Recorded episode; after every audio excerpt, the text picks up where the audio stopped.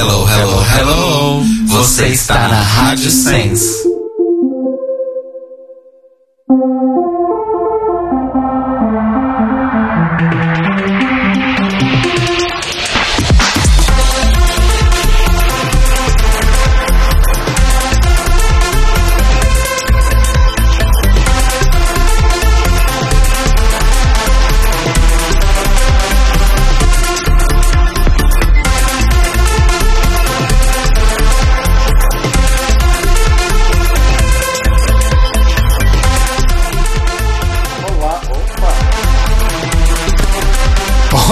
Amores. Olha, não fui eu que errei. Com o microfone ligado funciona melhor, né?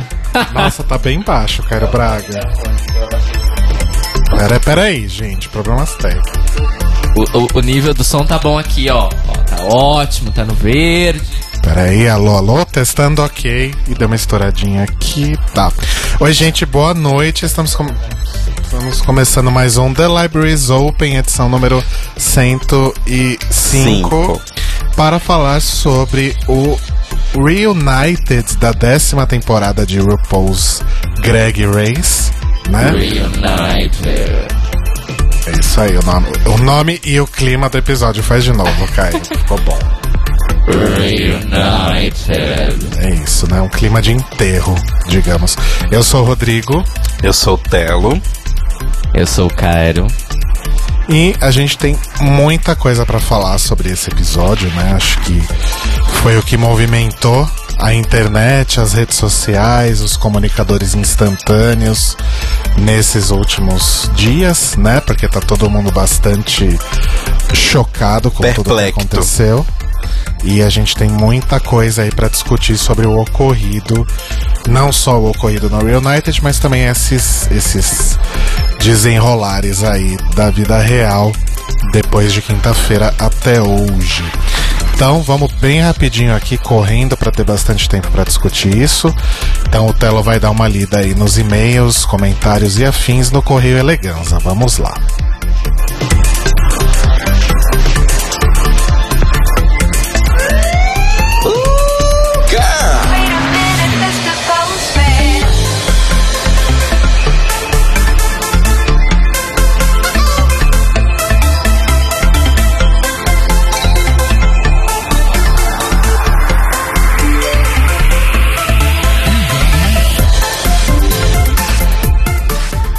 Então, pessoas, vamos lá começar hoje.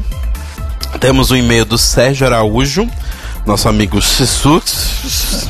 Existos que não tá no chat hoje, gente. Hoje não está no chat, mas um beijo para ele. Deve estar tweetando pouco, mas trabalhando muito, né? Exato. Oi, amigas. Estava ouvindo o episódio de novo para aumentar o play count. Isso aí, gente, é assim que faz. Gosto. gente, não precisa nem ouvir, deixa ela rodando e vai, vai cuidar da vida. Enquanto lavava a louça, pois não tem coisa melhor do que podcast no caminho do trabalho ou durante afazeres domésticos. E quando vocês falavam da performance de fim de temporada comparando com o All Stars 3, lembrei de um vídeo que mostra Kitty Girl em três telas.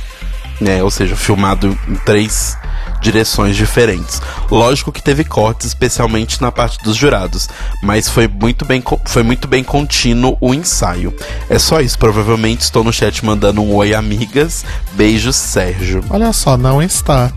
Mais beijos, sério. Eu vou postar no chat o, o link do, do vídeo em três telas que o Sérgio comentou. E depois a gente vai postar também na. na no post né, Na deste episódio. deste Na episódio. descrição. Muito obrigado. Eu vou até anotar aqui, porque eu sempre esqueço depois. Exato, anota aí.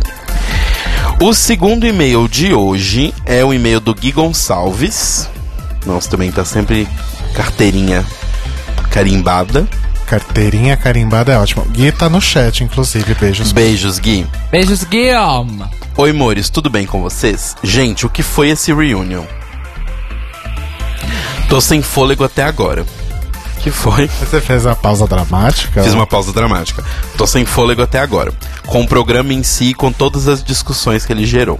Acredito que vocês vão comentar todos no episódio de hoje, mas mandei o um e-mail nessa edição mesmo assim, porque, queria, porque não queria perder o fio da meada para comentar algumas coisas que estão frescas na minha cabeça.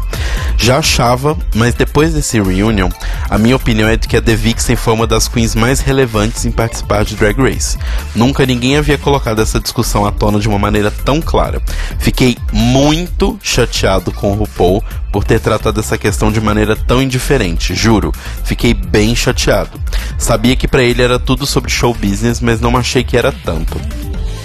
Sinceramente, pelo menos um. É, esperei pelo menos um post, um tweet que esteja sobre a situação, mas não vi nada. Com relação a Asia, pessoa mais coerente desse reunion, vocês acham que ela comprometeu as chances de ser winner com a RuPaul e a produção? unicamente pelo afronte no programa, e vocês chegaram a ver os protestos em formas de look que ela andou fazendo nos últimos eventos, com a cara coberta e sem maquiagem, achei genial. E se eu já estava torcendo para ela ser winner, isso só aumentou minha vontade. E chegaram a ler a carta da Tyra para RuPaul, achei bem coerente e finalmente as queens estão soltando as verdades.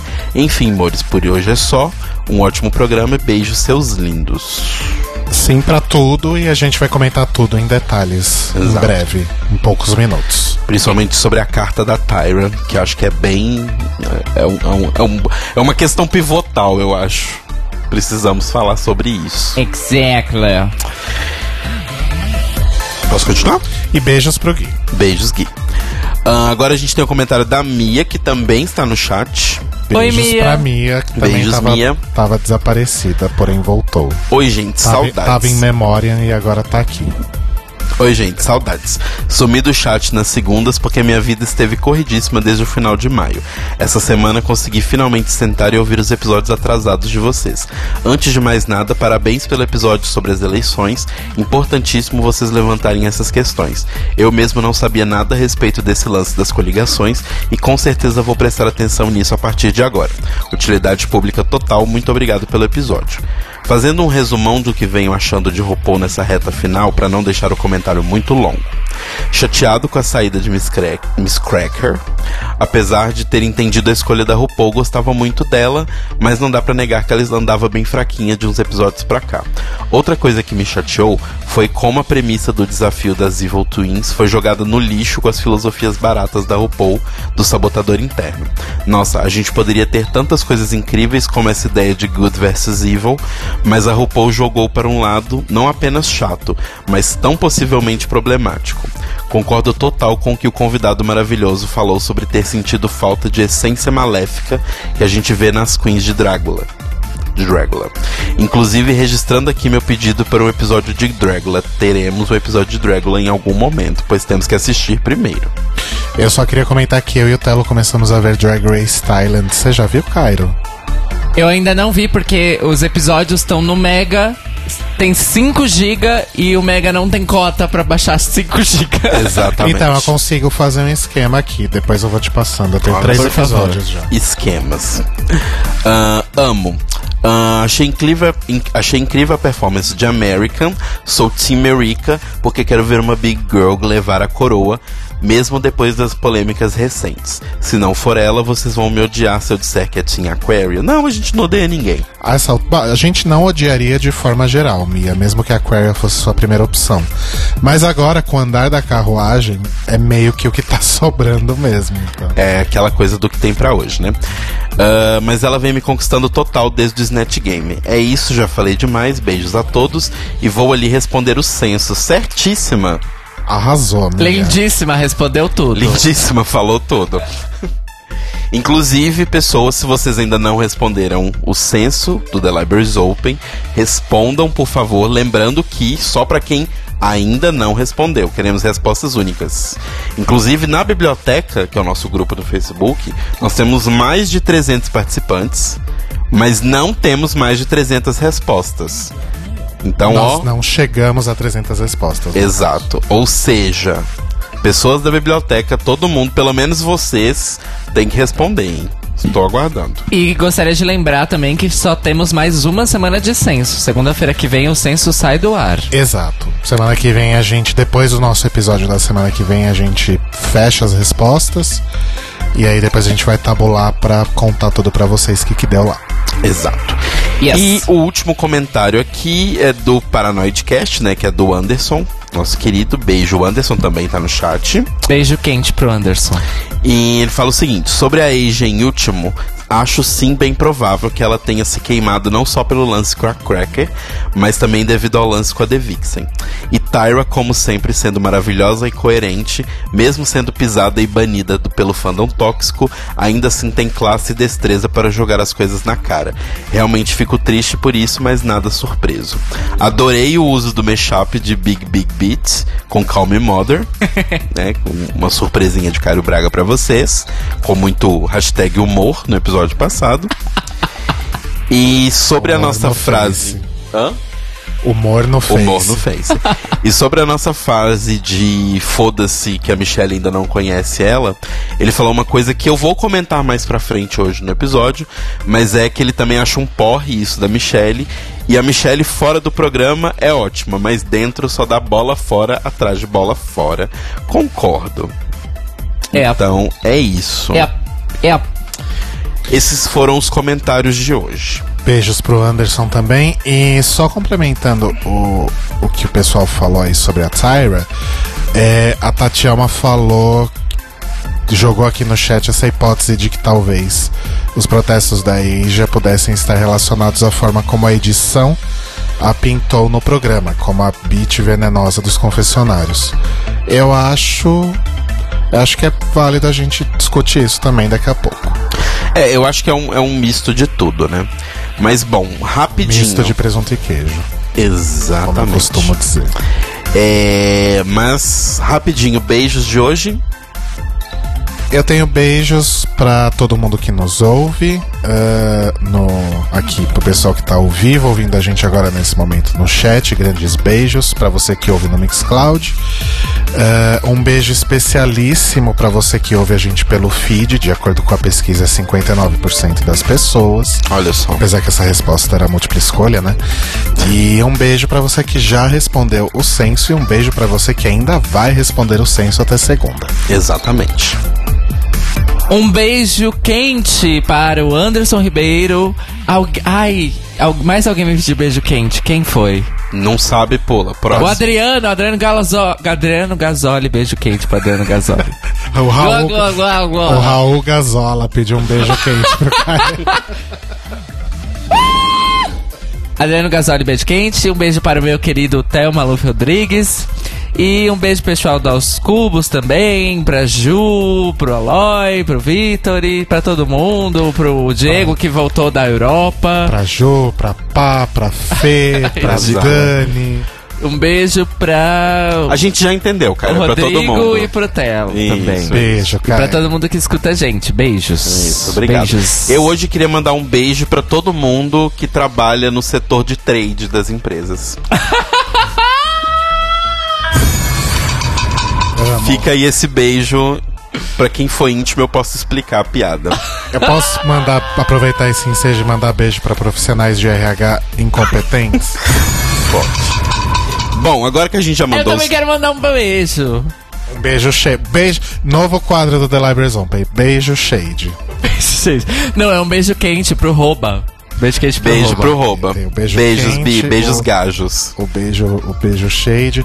Beijo pro Rouba, claro, porque, enfim, não o vejo há meses. Então, se você quiser ganhar um beijo também desses 799 milhões de beijos que a gente acabou de mandar e também deixar o seu comentário, sua opinião pra gente, você pode mandar um e-mail pra thelibrariesopenpodcast@gmail.com. No Facebook, a gente é o facebook.com/barra thelibrariesopen e tem o nosso grupo da biblioteca. Pessoal que não está encontrando o grupo da biblioteca, porque efetivamente é um nome mais comum. Vocês podem ir na nossa página e na nossa página tem lá o grupo linkado, porque é o grupo da página, certo? Então vocês Sim. podem ir lá e clicar achar por lá. Ahn, no Mixcloud, onde a gente sempre sobe os nossos episódios, ficam lá arquivadinhos além do feed. É o mixcloud.com barra The Libraries Open Podcast. E no Twitter a gente é o Tlio Podcast. T-L-I-O Podcast. Interajam com a gente e preencham o censo. Quem ainda não preencheu, ele está no post, está no texto dessa postagem. Sim, no- e também dos episódios anteriores e fixado lá na biblioteca também. Eu já posso dar a agenda ou eu dou a agenda no final? Da, da- a, a nossa programação dessa semana. Não vamos dar no final? Tá. Melhor. Cairo, tem notícias pra quebrar?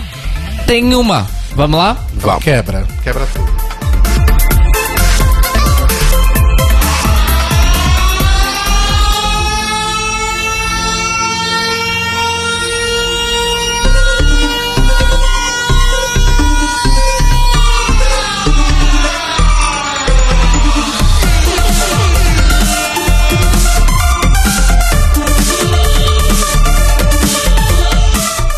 Boa noite, amores. Hoje Notícias Quebrando é bem curtinho e rápido.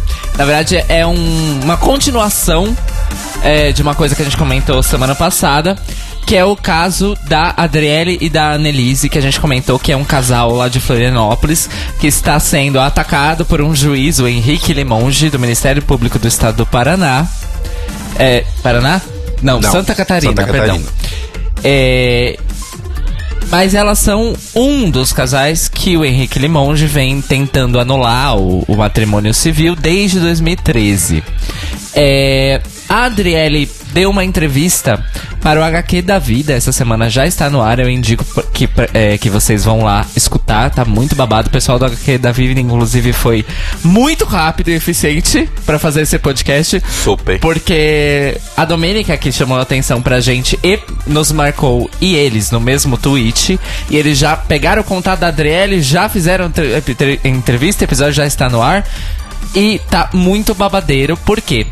É, Adriele e Annelise, junto com mais outros 30 casais, é, vão entrar com, uma- com um processo é, coletivo, uma ação coletiva contra o Henrique Limonge, visando que ele perca o seu cargo e a sua habilitação de exercer dentro do Ministério Público do Estado do Paraná.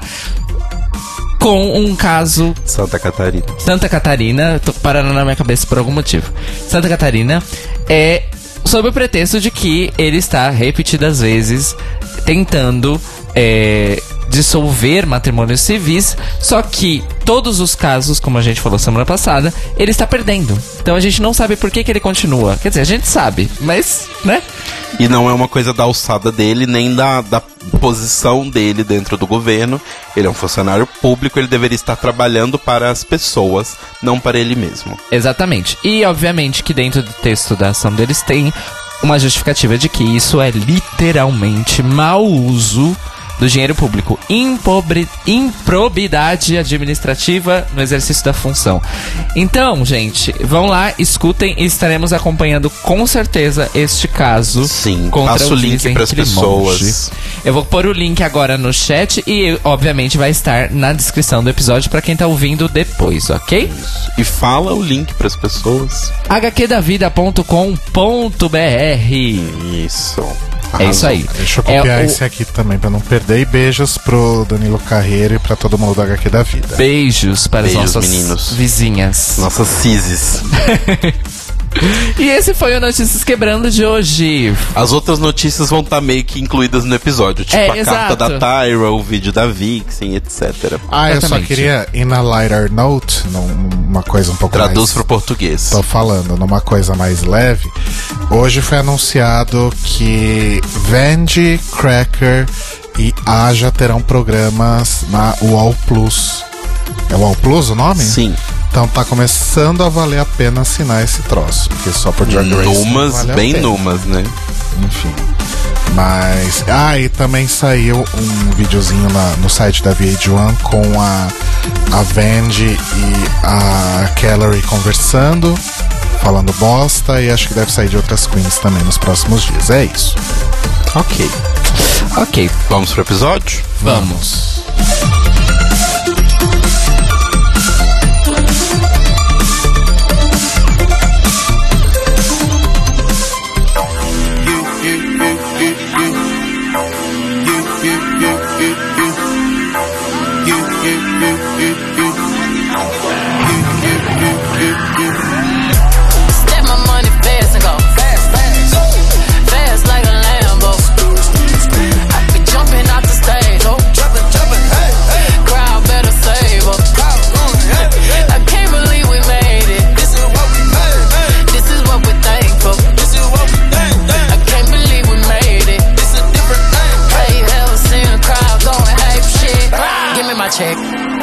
some respect on my check. Or pay me in equity. Pay me in equity. Watch me reverse out of dicks. He got a bad bitch, bad bitch. We live in lavish, lavish. I got expensive fabrics. I got expensive habits. He wanna go me. He likes to roll away. He wanna be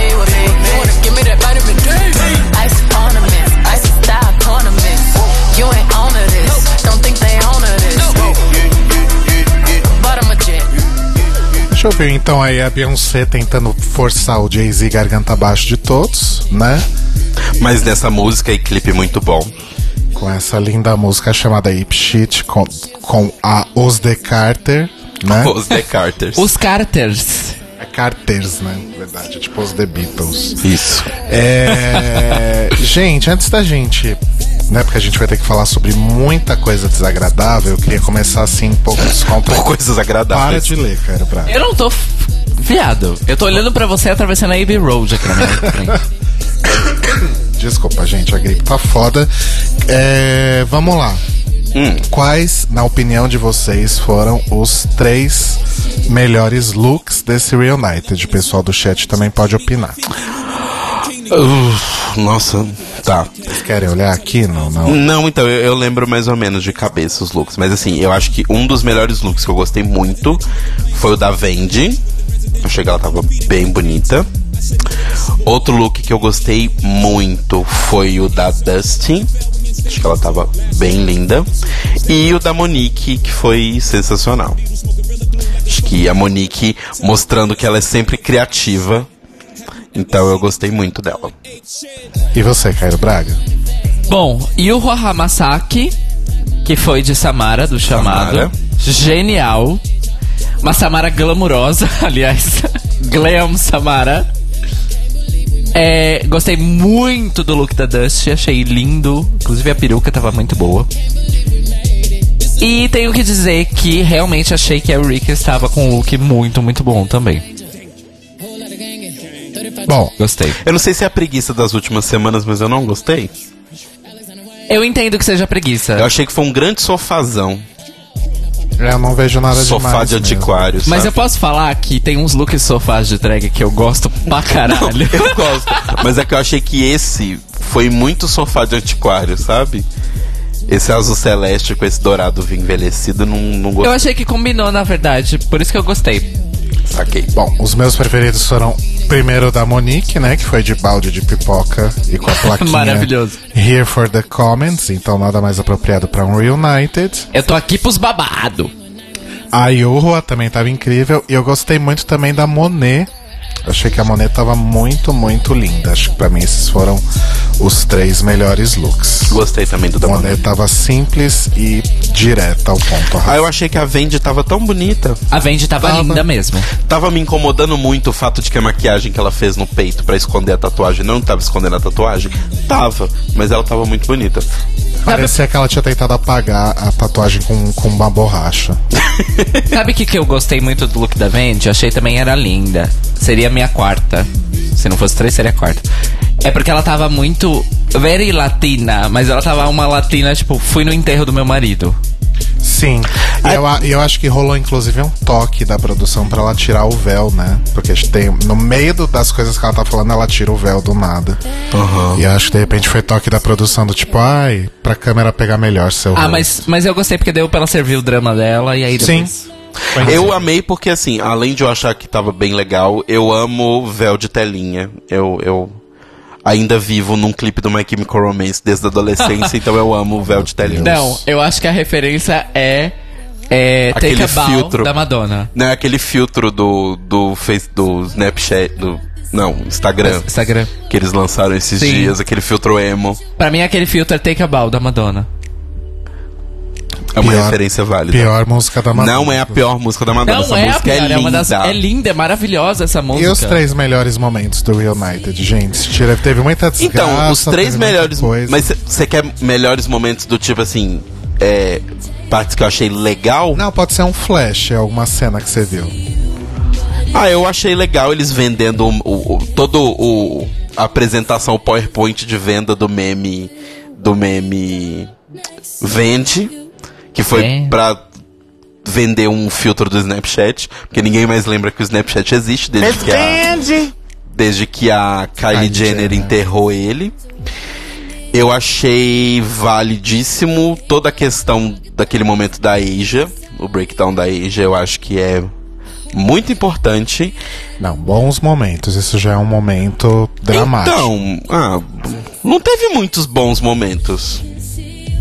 E você, Cairo Braga? Eu gostei da Ven- Vende, momento Vende, foi muito legalzinho. Ahn, o momento das, das queens contando suas histórias de família também achei legal. Mas também é triste, por isso que eu não falei. É triste, mas é legal. Sim, eu gosto, mas é triste. É. Porque as outras coisas tristes foram uma bosta. Sim.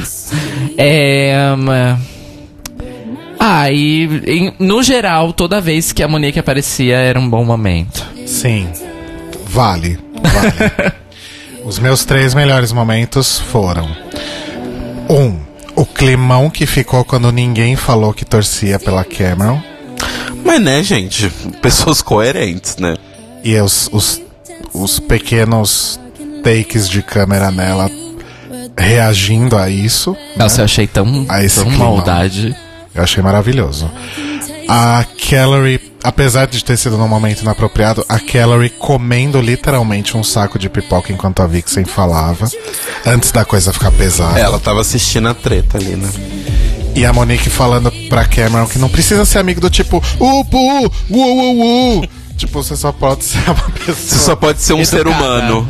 Você só pode ser um ser humano com outra pessoa. Eu rolei de rir quando ela começou a fazer isso. Realmente, basicamente todas as vezes que a Monique aparecia, era um bom Era, momento. era maravilhoso. Teve outro momento bom que eu esqueci. O Quickfire Reading, a leitura instantânea. Que a Vende versus Calorie foi bom. Sim. Mas a Inclusive- Dust fazendo um- um- uma leitura tripla. Então, comigo eu achei a Dust meio agressiva, eu vou falar. Mas eu tenho já uma coisa pra dizer. A gente precisa de um novo botão na soundboard. Que é a, a Vendi falando, What bitch? A, Ve a podia ter um... What bitch? Eu vou fazer uma soundboard só com os sons da Vende. I don't know dragon a dime. A gente vai ter que comprar uma mesa gigantesca só pra isso. É, eu não peguei o IES ainda, vou pegar. Tá. Também vai precisar de uma mesa maior. É. Sim. Mas é isso, gente. Eu tava fazendo umas contas aqui. É, a gente teve o Reunited nesse formato de pessoas sentadas na cadeirinha na primeira, na segunda e na terceira temporada, certo? Certo. Que aí na segunda, Ah. inclusive, é quando tinha os monitores de tubo de Lá no 17 fundo. polegadas lá no fundo e, e uma escada, né? e, o resto tudo preto. Só que Agora voltou à moda, porque no Untucked mostra umas escadas, pedaços de episódio Cabos. anterior, cabos. Pedaços Ai. de temporadas anteriores, inclusive. Pois é. Sim. Aí, quarta, quinta, sexta e sétima foi o esquema Reunited mais Gran Finale, mesma, mesma coisa. com Oitava também. Oitava também, verdade. Aí teve o All Stars 2, que ressuscitou esse formato. A nona temporada e agora. Então esse é o quinto Reunited nesse, nesse esquema de cadeirinha, sem plateia, é isso? Parece que sim. Eu, tipo, um Reunited sem coroação. Teve o Reunited isso. do All Stars 1 também, não? Não, All Stars 1 não teve Reunited. É, não teve. Ah, tá. Graças a Deus, né? Porque a temporada já foi aquilo. Imagina o Reunited. E. I'm acting. Ok. Saudades, inclusive. Saudades. É. E é isso, aí voltou esse formato agora. E eu acho que esse foi o Reunited mais. Porque assim, o da temporada passada foi uma grande palhaçada, né? Super ensaiado. Esse eu já senti um pouco mais de autenticidade, Emoção. digamos assim. Menos da RuPaul, que a gente sabe que faz alguns bons anos que não é mais um ser humano. Que não é mais au- autêntica há muito tempo. Holograma, como diz a internet. Pois é. Enfim, gente, va- vamos indo. Vamos por partes, vamos por assim como partes. Jack Stripador? Então vamos lá por partes. Então, a. Bom, a Vendi foi, né? Na verdade, ela está sendo, desde o segundo episódio dessa temporada, a primeira eliminada a mais receber destaque numa temporada de RuPaul's Drag Race. Sim. Né? E que vai voltar na 11 primeira temporada. Se eu não me engano, Isso- é a isso- primeira, primeira eliminada a voltar em alguma coisa, Isso é né? real, gente? Já tá confirmado ou é um spoiler? Especulações. Não exatamente. Na, ba- na batida de agenda que eles fizeram das queens que começaram Ah, a gente, mas batida show. de agenda, as pessoas também, assim, sabe? Eu acho que as pessoas começam a. Tipo, fica tipo o molder, sabe? Ligando linhas vermelhas pela Então, parede. Mas assim, só rapidão. A galera que faz o, o- a vigilância das agendas das queens A vigilância sanitária. é, é, mas é porque não é tipo assim, ah, ah, ela vai ficar uma semana. Não, elas cancelam tipo um mês de agenda. E isso é chama muita atenção. Muita atenção mesmo. Principalmente quando o cancelamento é súbito, né? Tipo, Exato. exatamente nessa época do ano. Exato, e tipo assim, elas cancelam. Ai, show em tal cidade cancelado. Aí anuncia depois, ah, show em tal cidade. Aí quando fecha, é exatamente um mês. Es- especificamente um mês que elas cancelaram. Aí depois já tem coisa na agenda. Isso chama muita atenção. E a Vendi está assim. Assim como. É porque eu não consigo entender como funciona o cérebro dessas pessoas, porque eu acho isso tão sem graça, as pessoas estragam toda a graça do negócio. Elas querem saber quem vai entrar. Nossa, que diferença faz, More? Mas é uma mera especulação, não necessariamente vai se confirmar. Se bem que, quando vai chegando mais próximo da temporada estrear, essas apostas costumam ser tipo 98% É, gente, quieto o cu, espera o vídeo. Não, e outra coisa, supostamente a 11 temporada já está sendo filmada com o All Stars 4 para ser filmada em julho.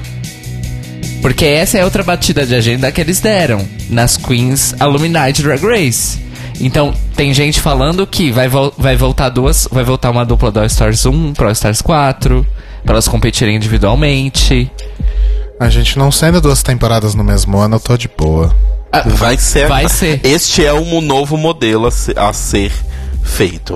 Já É, aceita. Só um comentário pra esclarecer aqui pro pessoal do chat. Quando eu me referi à primeira eliminada, eu não quis dizer que nunca, nós nunca tivemos uma primeira eliminada que voltou. Não, eu que falei isso, não ah, foi foi você. você? É. Ah, então desculpa. Eu tava enganado. Mas a eu- Shangela foi a primeira que voltou. O Nathan e a Mia me Mas corrigiram. ainda assim, a Shangela, na segunda temporada, ela não teve tanto destaque quanto a Vendi teve nessa, né? Ela voltou na terceira porque a RuPaul kind of viu algo nela.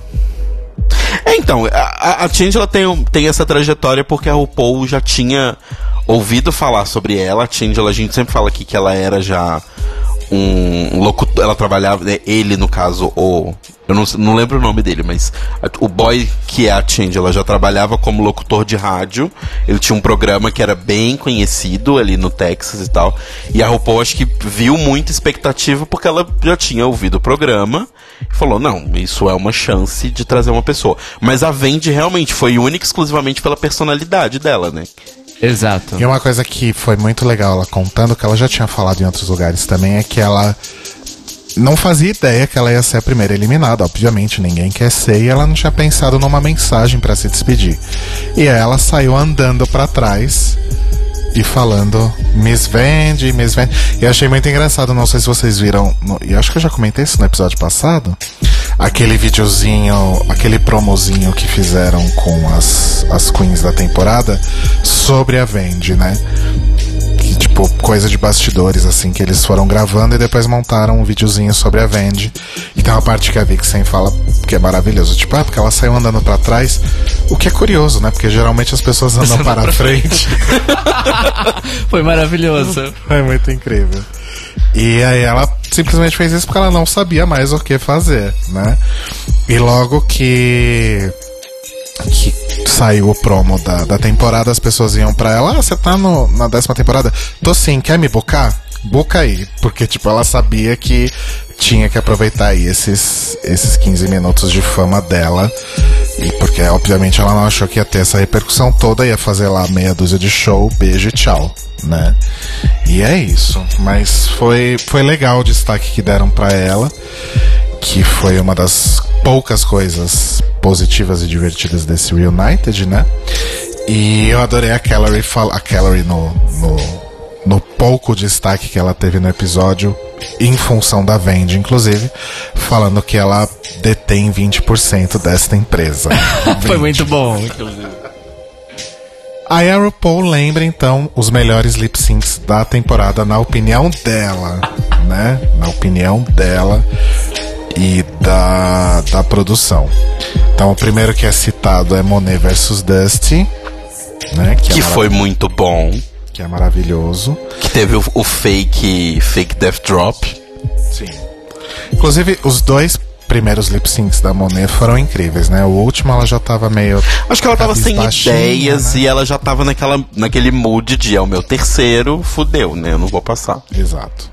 Aí Monique versus Vixen, né? Quando a Monique é eliminada porque ela não sabia a, a letra, não sabia cantar.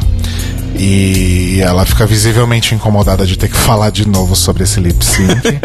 e é- a, me- a melhor parte é quando a, a RuPaul fala, mas sua peruca caiu, né? Ela falou, ah, caiu. ué." Multiple times. Mas você já deixou a peruca cair alguma vez numa performance? Claro! Multiple times! sim. Muito maravilhosa. Acontece, gente, faz parte da vida drag. Não é? Exato. Depois Eureka versus Cameron, que realmente foi muito legal. E Cameron versus Cracker, que a Cracker explica que, que ela fez de forma cômica, porque ela é basicamente o R2D2, né? Tem umas perninhas desse tamanho. O que fica claro quando ela tenta fazer aquele split totalmente desastroso Sai meio torto. toda cagada. E, e ela fala que se ela tentasse fazer é, de um jeito sexy, iria ficar ridículo. Sim.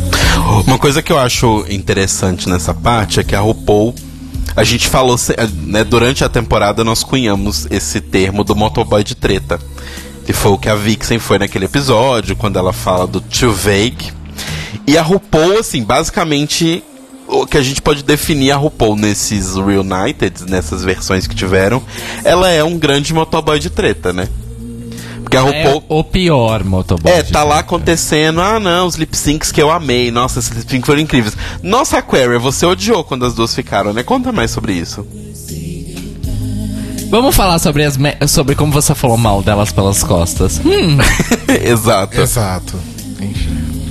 Bom, E aí depois, passa ah, alguns minutos, ela julga a Vixen pela exatamente a mesma coisa. sim, aí a gente entra então no momento principal e mais importante desse Reunited, que é o que, já?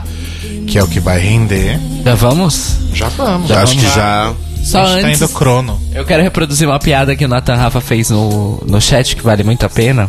Que ele disse que a Calorie foi a James da temporada. Não se destacou e teve uma fala engraçada no Reunited. É, exatamente, foi tipo isso. Saudade James. James Mansfield para All Só Stars eu, só eu acreditava na James Manson. É acreditar realmente. Nem sigo mais no Instagram. A aliás. RuPaul, ela não é a motoboy de treta. Ela é a dona da cooperativa dos motoboys de treta. Da treta, treta táxi. Treta táxi. Tá, então vamos começar do começo. Primeiro a RuPaul tenta forçar a barra com a situação da Aquaria. Sim. Desculpa, gente. Sendo que, pelo que me consta, Vixen e Aquaria já tinham se entendido Há muito há tempo. muito tempo, inclusive dentro do programa. É. Né? Então, qual a necessidade de trazer isso de volta, eu não sei. Eu já posso ir. Assim, a gente vai é, aprofundar nisso em alguns minutos, mas assim, já vou trazendo algumas coisas que a Vixen disse no vídeo que ela fez. Ela fez uma live no Boa, Instagram. Boa. Que foi logo depois que acabou a exibição do episódio, né?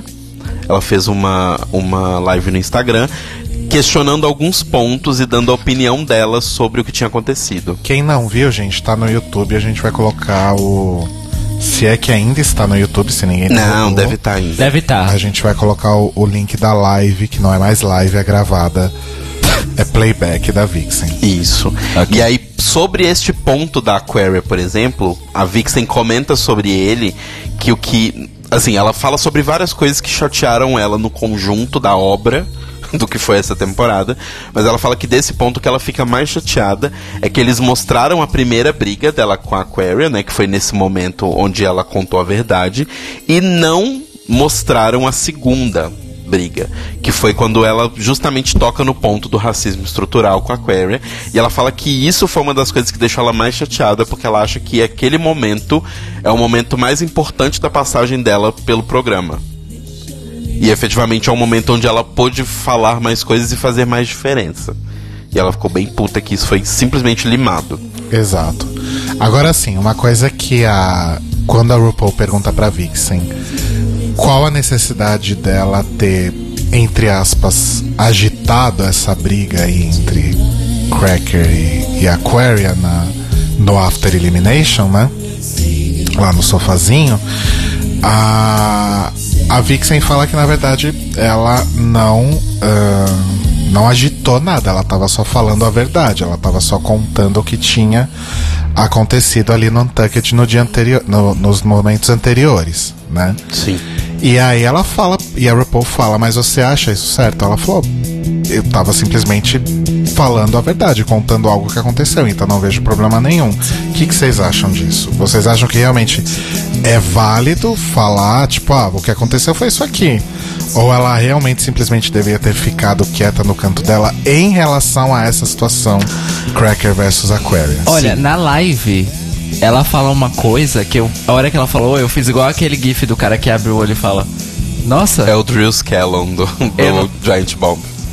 Enfim, é, essa pessoa aí que o Tava falou, é, ela disse que na verdade, assim, é, ela, ela ainda falou: se vocês assistirem de novo, a Eureka tá sentada do meu lado nesse momento. E eu estava cochichando pra ela, tipo, "N- não foi bem isso que aconteceu. E aí, e aí a Vixen fala que a Eureka falou pra ela, então fala. Sim. Então, cai- mas cai na mesma questão, tipo, a Vixen não é obrigada a falar Não, alguma não é. coisa porque a Aquaria falou Não pra é, ela. mas eu achei, eu achei um detalhe interessante. Sim, é um detalhe Também importante, bem importante. Mas eu acho que assim, eu, eu volto nos meus pontos, que sempre foram os pontos que me incomodaram com a Vixen. Eu acho que. É, eu já falei isso aqui no, no podcast, eu sou uma pessoa que tenta evitar conflitos de todas as formas. Então, no caso dessa situação, eu acho que eu chamaria a. Eu chamaria a. A Cracker de canto e falaria com ela sobre o que aconteceu e etc. Que isso foi dito pra ela tentar solucionar, porque isso tá sendo gravado, é um programa, etc. Mas eu não jogaria a bomba ali no meio. Então, mas aí nesse ponto eu entendo a Vixen, porque aí você ia sair como a fofoqueira da história. Gente, mas às vezes é necessário ser fofoqueiro pra não machu- magoar as pessoas. Porque assim, Porque imagina se, se a situação tivesse ocorrido desse jeito. Não acho que é o perfil da Cracker, mas a Cracker poderia chegar na Aquaria e falar: Aquaria, eu fiquei sabendo disso, disso, disso, disso que você falou na Untucked. Vixen me contou ali no cantinho. A Vixen ia se fuder do mesmo jeito. Não, ok, mas o que eu tô dizendo é. Eu acho que. Porque aquela situação toda.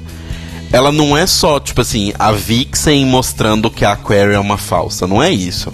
A situação toda é pessoa, que é uma coisa que eu já falei várias vezes, e a Cracker já falou várias vezes nos vídeos dela, que é pessoas em rede nacional discutindo se a Cracker tem talento ou não, se ela é uma cópia ou não, na presença dela pro mundo inteiro assistir.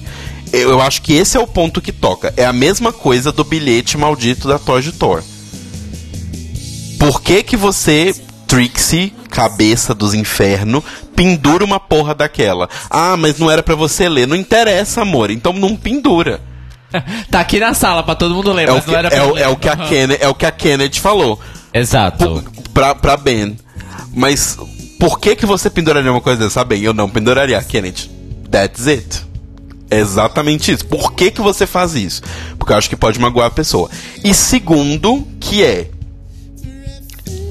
Que aí é uma questão da Vixen e personalidade dela, que é diferente da minha, somos pessoas diferentes, que é... Ela sempre vai no 100%. Ela segura no 5, 5, 10, 5, 15, é 100%. Ela não tem um modo do tipo 50, 60, volta pro 40, não. Ela vai de uma vez e taca. Então, assim, eu acho que eu não faria da forma como ela fez, mas, ao mesmo tempo, eu acho que a RuPaul é uma hipócrita do caralho de reclamar, porque, igual eu falei, há minutos atrás ela fez isso, e esse Reunited, todos os outros Reunited, é basicamente pra ela fazer a mesma coisa que a Vixen fez. Exatamente. Gente, uma, uma coisa que eu.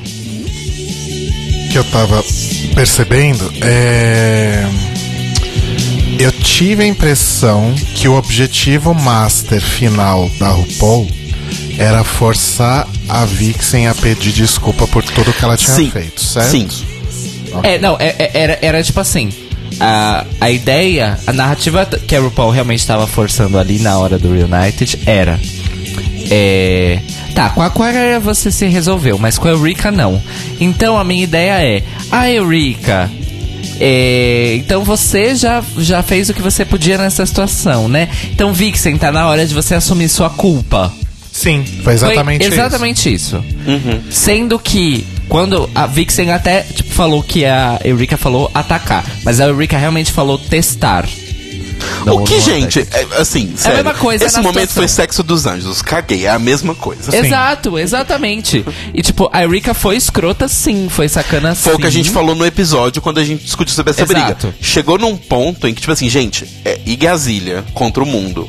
Ninguém mais tá certo, tá todo mundo errado. As pessoas precisam sentar o seu cu na cadeira, pensar 10 minutos sobre o que elas estão fazendo antes de sair gritando. As duas estavam erradas, as duas reagiram de uma forma que foi completamente desproporcional ao que estava acontecendo. Exato. As duas infantis, extremamente infantis. Uma- Só que é o que a Vixen fala. Ninguém ensinou a Eureka a não fazer aquilo. Exato. Todo mundo foi falar com ela como reagir. Exato. E Inclusive a gente. Exato. É, tem aí que entra a questão que a Vixen queria discutir também no Reunited, mas a RuPaul na cabeça dela falou assim: não vai discutir isso aqui não, querida. Quem manda aqui sou eu, eu quero ganhar meu dinheiro e minha audiência. Que é desse lance que ela falou de tipo, todo mundo tá falando como eu deveria reagir ou não reagir, mas ninguém fala tá como a Eureka, como a Eureka deveria Eureka deveria se comportar. Exato. Porque a Eureka fez isso sabendo, ou consciente ou inconscientemente, que naquele momento o privilégio branco dela ia livrar a cara dela e a Vixen ia ser a culpada da história. Que é o diálogo que a Vixen teve com a Aquaria dois episódios antes daquilo. Onde Eu a acho- Eureka não estava presente, estava na. Exatamente. Eu acho que a, a Eureka apostou nisso principalmente porque a Vixen já tinha ficado com, abre aspas, é, cara de barraqueira quando rolou o negócio com a Aquaria. Exato. né?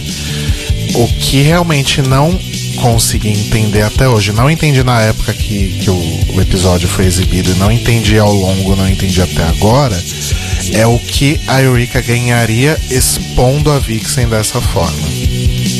Provocando uma reação, uma atitude qualquer que fosse que ela esperasse da Vixen dessa forma. Qual é o bônus pra ela disso? Então, sabe? minha opinião é que a Eureka, na verdade, não estava testando porra nenhuma. Mas a Eureka fez o que toda criança faz quando é confrontada com um erro seu ou com alguma coisa. Fala que foi de propósito.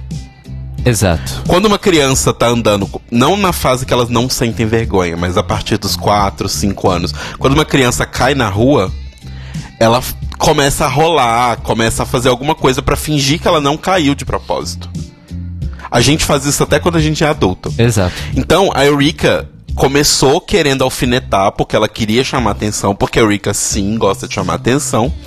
E o negócio foi escalando, escalando, escalando. Nenhuma das duas queria perder a discussão, porque nenhuma das duas é o tipo de pessoa que gosta de perder uma discussão. E aí a Eureka falou aquilo porque é uma coisa do tipo: ah, não, mas eu, eu sabia que ia acontecer isso, eu tava testando ela. Não sabia porra nenhuma. A Vixen mesmo fala, eu não sabia mais o que estava acontecendo, eu só ia respondendo. Eu, eu, eu tinha uma resposta. Eu não sabia necessariamente se, se o que eu. Ela falou, tipo, eu, eu concordo com o que eu disse, mas hoje revendo é muito difícil rever, porque eu não deveria ter sido daquela forma, não deveria ter sido assim. E só uma coisa sobre o que você falou de barraqueira, que eu acho muito válido, um outro ponto que a Vixen fala no vídeo dela, que talvez a gente possa traduzir o barraqueira pro Angry, Angry Black Woman, né? Sim. E que ela fala que ela não se importa com essa. Tem, tem correntes de pessoas que se importam com esse estereótipo. Ela falou que não se importa. Porque as mulheres negras têm muito motivo para estarem putas pra caralho. Opa! Então ela fala que ela não se importa, né, traduz, fazendo uma tradução aqui, nossa, tipo assim, ela não se importa de ser barraqueira, ela tem motivo para estar sendo barraqueira. Falando, ah, não tô falando que eu não sou barraqueira, eu sou realmente. É. Eu sou barraqueira pra caralho, mas eu tenho motivo pra estar sendo. E ah, eu não vou lembrar se foi ela ou a Asia que postou no Twitter que disse o seguinte: que é, ao invés de é, focarem os esforços pra ensinarem entre, os muita, entre muitas aspas as mulheres negras raivosas a não serem raivosas, que invistam energia nos motivos das De raivas. evitar os motivos que elas estão Exatamente.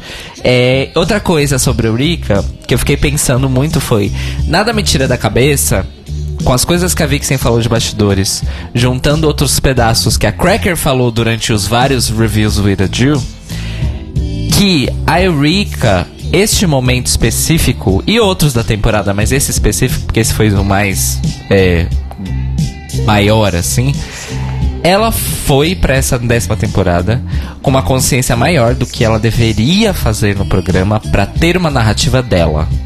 Porque ela já tinha passado lá dentro, não foi até o fim e pôde equalizar o que ela viveu lá dentro, o que foi ao ar da temporada dela e o que foi ao ar da temporada dela depois que ela saiu. Então eu realmente acho que ela foi com uma estratégia deliberadamente midiática pra essa décima temporada. No- tirando assim, tirando a parte da competição, Drag Race, o que ela, o que ela teria que fazer no resto do tempo pra chamar atenção, ficar no centro da na espinha narrativa da temporada e aumentar as chances dela de ficar, porque ela sabe que quem alimenta os desejos dos produtores tem muito mais chance de ficar do que quem não alimenta. Entendi. Então você acha que foi deliberadamente pra criar uma uma possibilidade de uma narrativa maior? Exato. Mas por que a Vixen foi o alvo? Porque ela Porque tava ela- fácil. Porque ela era o mais Porque fácil mais de fácil, ser. é. É. é aquela coisa. É mais fácil você acender um fósforo do que um pedaço de madeira Exato. cru. A Vixen já era essa pessoa. Ela é essa pessoa que é mais. enf- Ela gosta de enfrentamento, ela gosta de partir, ela gosta de realmente ir lá e, e- e questionar as coisas, sabe? Então era o, o caminho mais fácil, eu acho, de fazer isso. Sim. E uma outra coisa que eu acho também válida da gente comentar sobre esse ponto dessa briga com a Eureka, antes da gente partir pro, né, pro segundo tempo da discussão toda, que foi o que a Vixen falou, que o que ela. Uma das coisas que chateou ela muito também foi que ela passou meses e meses em casa achando que ela tinha feito aquela discussão acontecer. Nossa, isso me cortou o coração, na verdade. Porque eu acho que não foi só ela. Todos nós que assistimos, pra gente foi meio do tipo, puta que pariu, né? Tipo, por que que escalou nesse ponto? Não, pera. Pra, pra todo mundo a gente, vírgula, né? Porque É, a não, gente eu falo a gente, a nós ass- três. A gente assistiu no mesmo dia que ela, né? Sim. E a gente descobriu junto com ela que, na verdade, a Eureka é que tinha construído aquilo. Ela passou literalmente meses achando uma outra Não, não, eu tô falando assim, a- quando a gente tava assistindo, a discussão parecia ter escalado única e exclusivamente porque a Vixen é uma pessoa que Esquentada. esquentada. Não foi só isso. É. A Erika continuou alimentando o negócio. E ela fala que ela ficou super mal com isso, porque ela falou que ela tava se sentindo um monstro. Porque, tipo assim, ela sabe que ela é assim. Ela sabe que ela gosta de enfrentar as coisas. Só que. É, é o tipo de discussão, gente, que eu acho que é tipo assim, não tem ninguém certo. Você sai de uma coisa dessa péssimo, não tem como sair dessa discussão bem, sabe? Mesmo que você tenha, entre muitas aspas, ganhado a discussão ou perdido, não tem como você sair bem de uma coisa dessa. Porque é um ponto que começa a virar umas ofensas e, sabe, a sua mãe, a sua mãe também, sabe? Tipo, Exato. e uma merda gigante. O fato é que a RuPaul continua cutucando a Vixen, né? E rola aí uma série de incoerências, por exemplo. Ela fala pra. Ela fala mais de uma vez que a Vixen tinha toda a oportunidade de não entrar nos conflitos.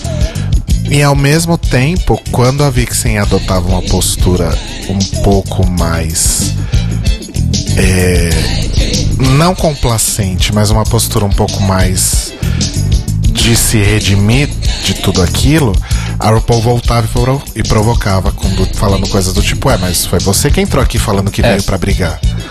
Então a própria RuPaul também estava o tempo inteiro ali naquele momento, sem a menor necessidade, forçando a Vixen até algum tipo de reação mais extrema. E conseguiu. Conseguiu. É...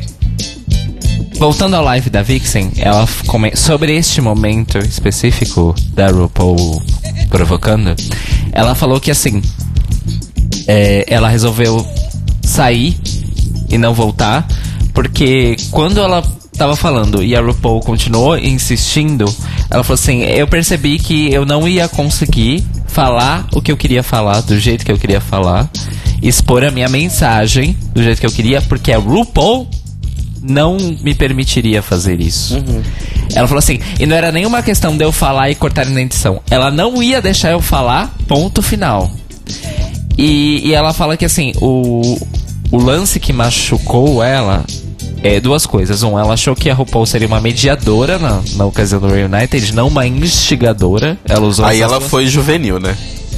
O quê? Aí ela foi juvenil nesse belief É, dela. então, mas a- ainda assim eu acho justificável. Achou errado, otário. Mas eu acho justificável essa Não, decepção. eu acho, eu concordo com você, mas eu tô falando assim, ela esperar isso da RuPaul, a gente já conhecendo a RuPaul de todos esses anos, Pois é.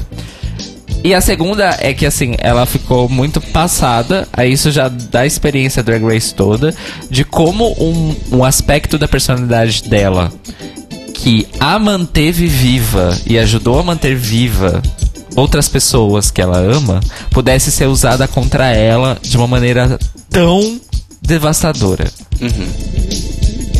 É, então, outra coisa que ela cita também. E eu achei isso pesado. Sim. Tipo, muito pesado. Uma coisa que ela cita na live, ela. que ela fala que. É. Uma coisa que magoa muito, tipo assim, do negócio. Beleza, ela falou que ela veio lá pra brigar. Ok. Só. Né, inclusive, eu falei isso, acho que o Cairo também comentou. Que, tipo, problemas que eu vejo nessa frase, vários, porque eu não gosto de discussões, etc. Anyway, personalidades diferentes. Mas é que ela fala assim, por exemplo, a RuPaul chama a chama a Vendi e aí fala: "Ai, não, Vendi, como é que tá esse ano? Como é que foi pra você depois disso? Como é que tá a carreira?" E já vira pra Vixen e fala assim: "E aí, como é que foi essa briga? Vamos lembrar essa briga." Tipo assim, não não há nenhuma nenhuma é, como é que eu falo? nenhuma divulgação, sei lá, nenhuma lembrança do quão importante, por exemplo, foi a conversa dela com a Aquaria, do Leave Me Alone, no momento Exato. do Leave Me Alone. E é uma coisa que é tão impressionante pra gente pensar que a Aquaria, que é uma menina super deslumbrada e novinha e entrou com o nariz muito em pé na temporada e tudo mais, a Aquaria conseguiu pegar essa mensagem, absorver, entender, deixar a Vixen em paz e ainda virar amiga da Vixen depois do processo. A RuPaul, que é negra como a Vixen e diz que passou pelos mesmos problemas como a Vixen, não consegue entender o valor do que ela fez. Você falou o negócio da Blair? Não. Não, ainda não.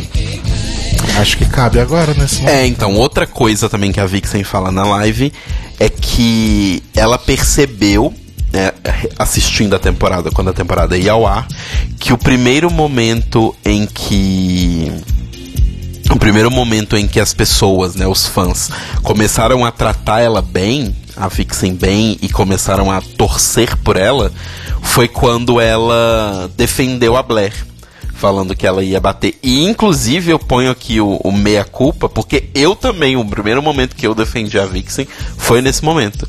E aí ela fala que ela parou pra pensar sobre isso, e ela falou que foi a primeira vez em que, não foi a primeira vez em que ela defendeu ninguém no programa, mas foi a primeira vez que a edição do programa escolheu mostrar ela defendendo alguém, e era uma queen branca, novinha, com cara de Bellamy, ela não falou isso, mas palavras da minha boca.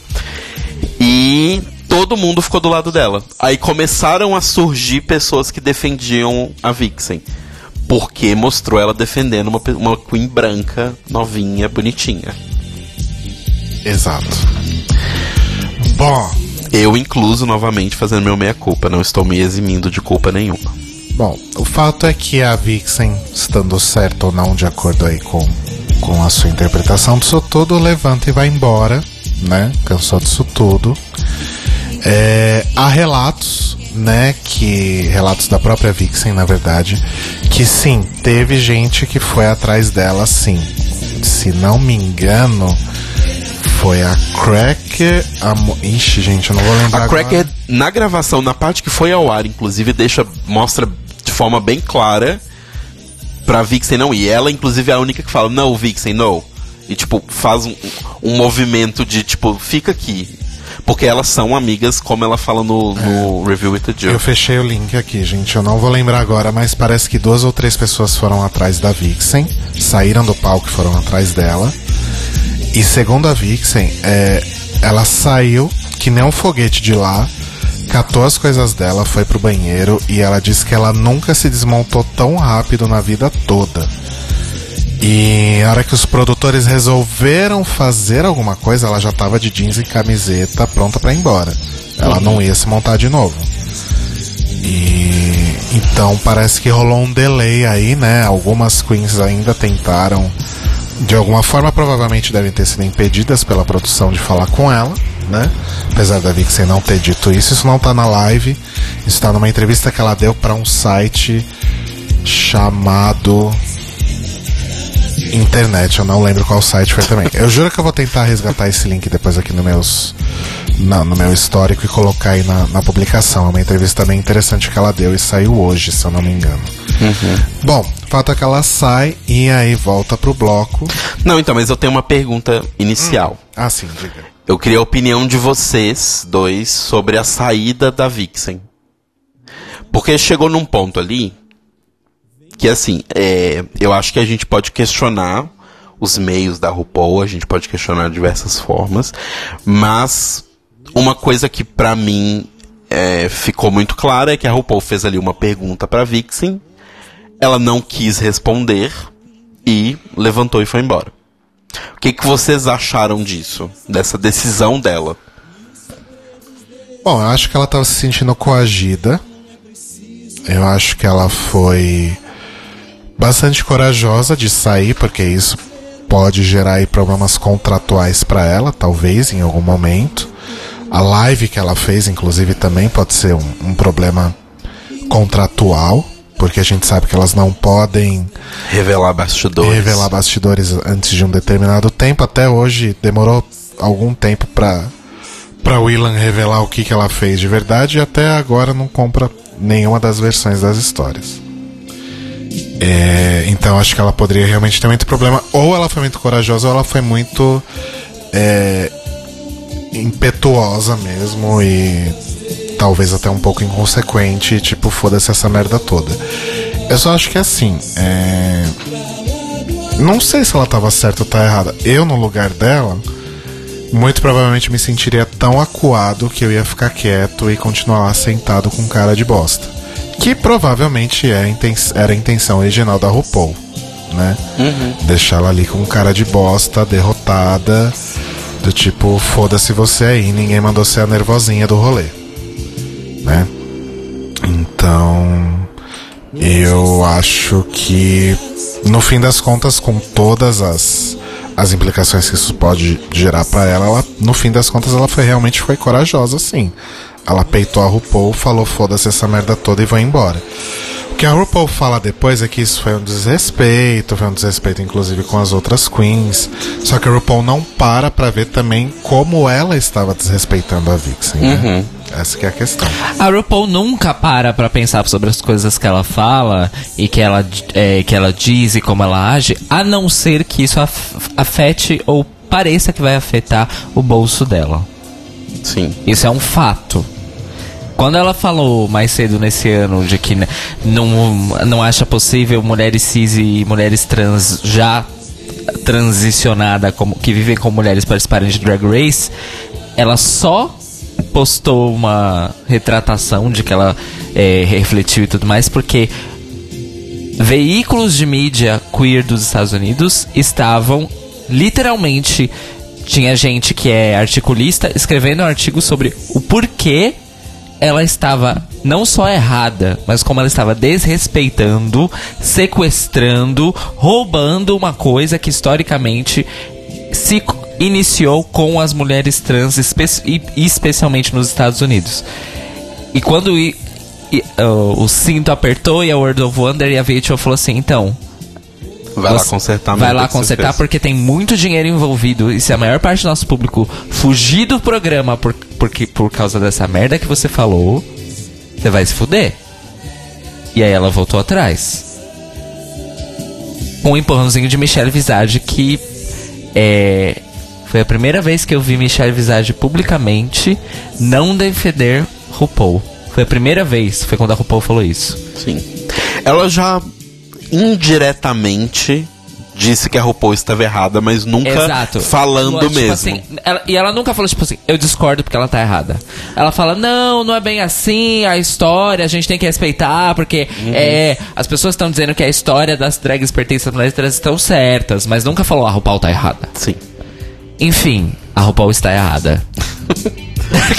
Mas não, mas De falando novo. sobre a saída da Vixen dela Não. ter levantado. Aí trazendo pra cá, a RuPaul está errada. De novo. Certo? É. Por hipocrisia. Eu acho que por hipocrisia, mas é, como o Telo falou, mas também por canalice.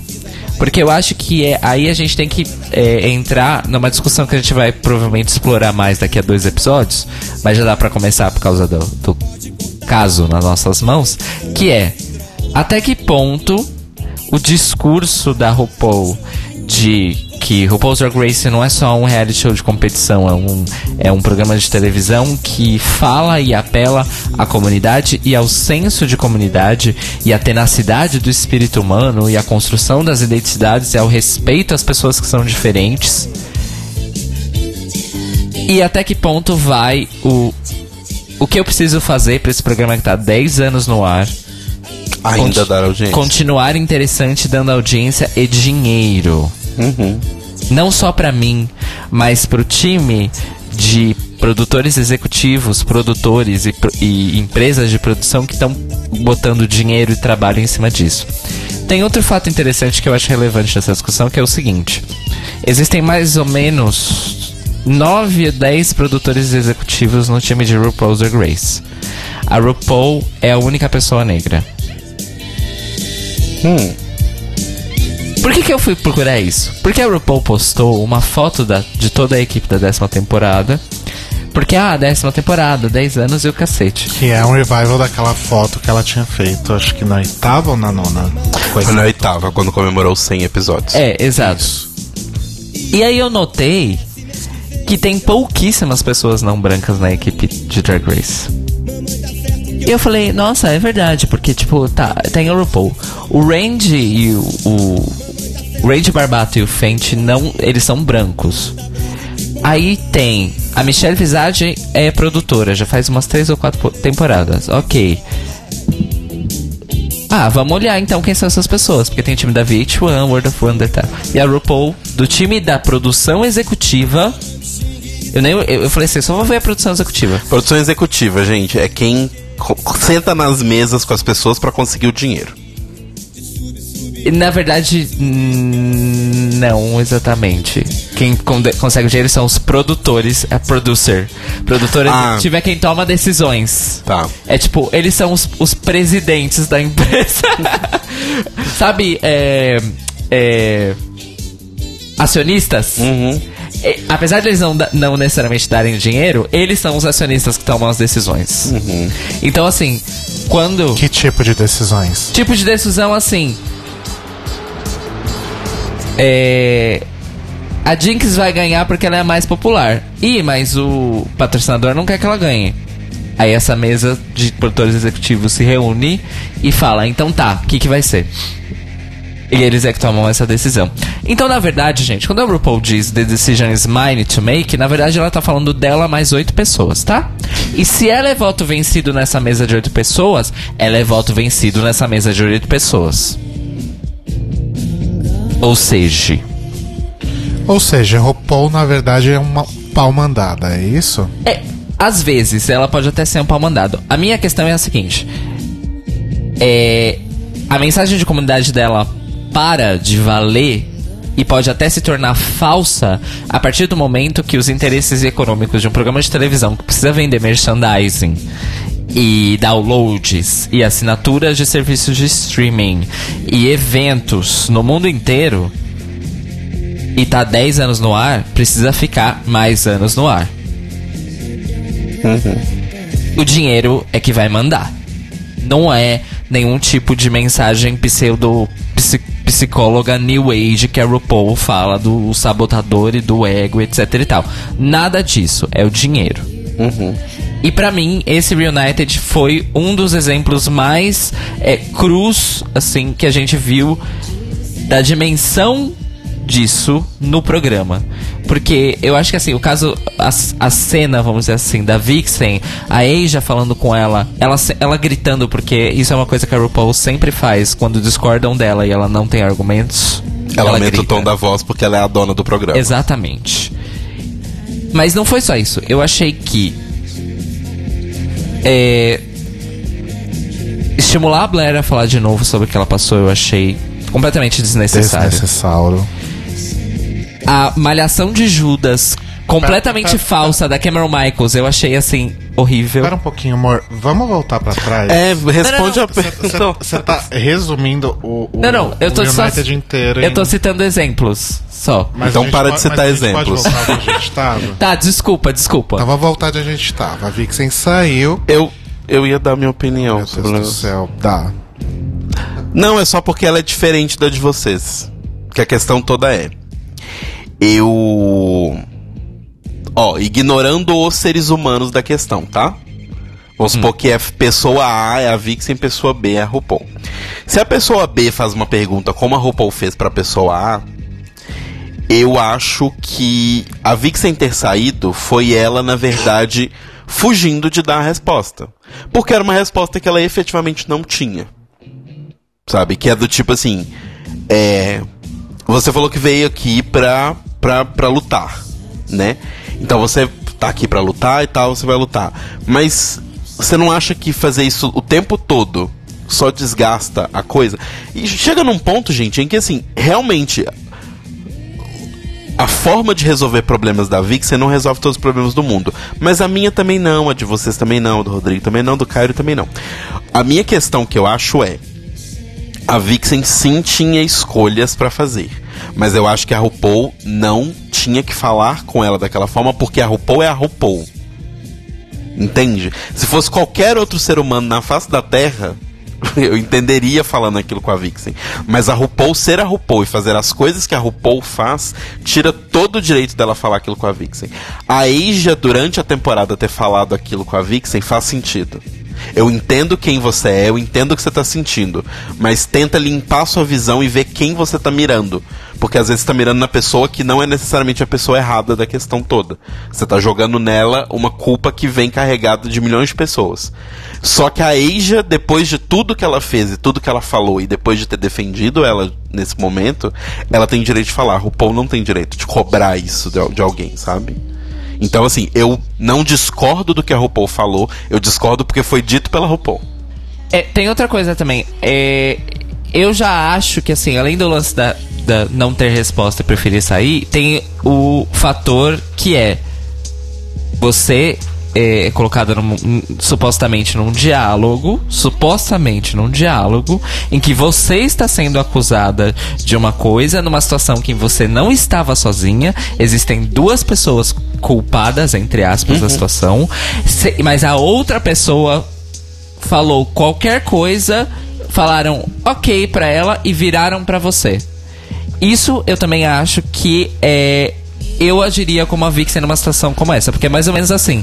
Ah, então peraí, então você tá pedindo pra eu me redimir, mas na verdade a chance de diálogo que você me tá, é, tá me dando não é uma chance de diálogo. É uma chance de eu ser atacada. Sim. E como o pessoal falou no chat, pela primeira vez a Vixen fez o que a RuPaul queria que ela fizesse: não confrontar. E foi embora. Exato. Sim. O que E aí, a RuPaul ficou puta. E aí o que acontece em seguida, quando volta o bloco, é... a RuPaul pergunta aqui o que as pessoas acharam daquilo. E a Asia simplesmente arrasa minha winner do coração dessa temporada, né? Acho que só do coração, aparentemente, né? Não sei. É, e aí o que, que ela diz, né? Que a Vixen de fato, ela acreditava que de fato a Vixen estava novamente sendo provocada e levada a uma situação onde novamente ela iria, entre aspas, perder o controle, né? Como a gente já concordou aqui. E aí já defende uma coisa extremamente importante que é não necessariamente a responsabilidade, mas é, a possibilidade de que as pessoas têm de, de parar e tentar ajudar uma pessoa que está precisando.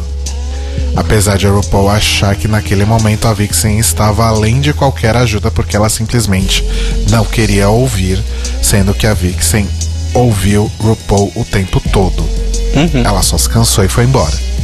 Mas em nenhum momento ela se recusou a ouvir o que a RuPaul estava dizendo ali para ela, aquele monte de groselha, né? E aí já fala uma coisa que é muito foda. Ela, inclusive, ela se dirige à própria RuPaul quando ela fala isso.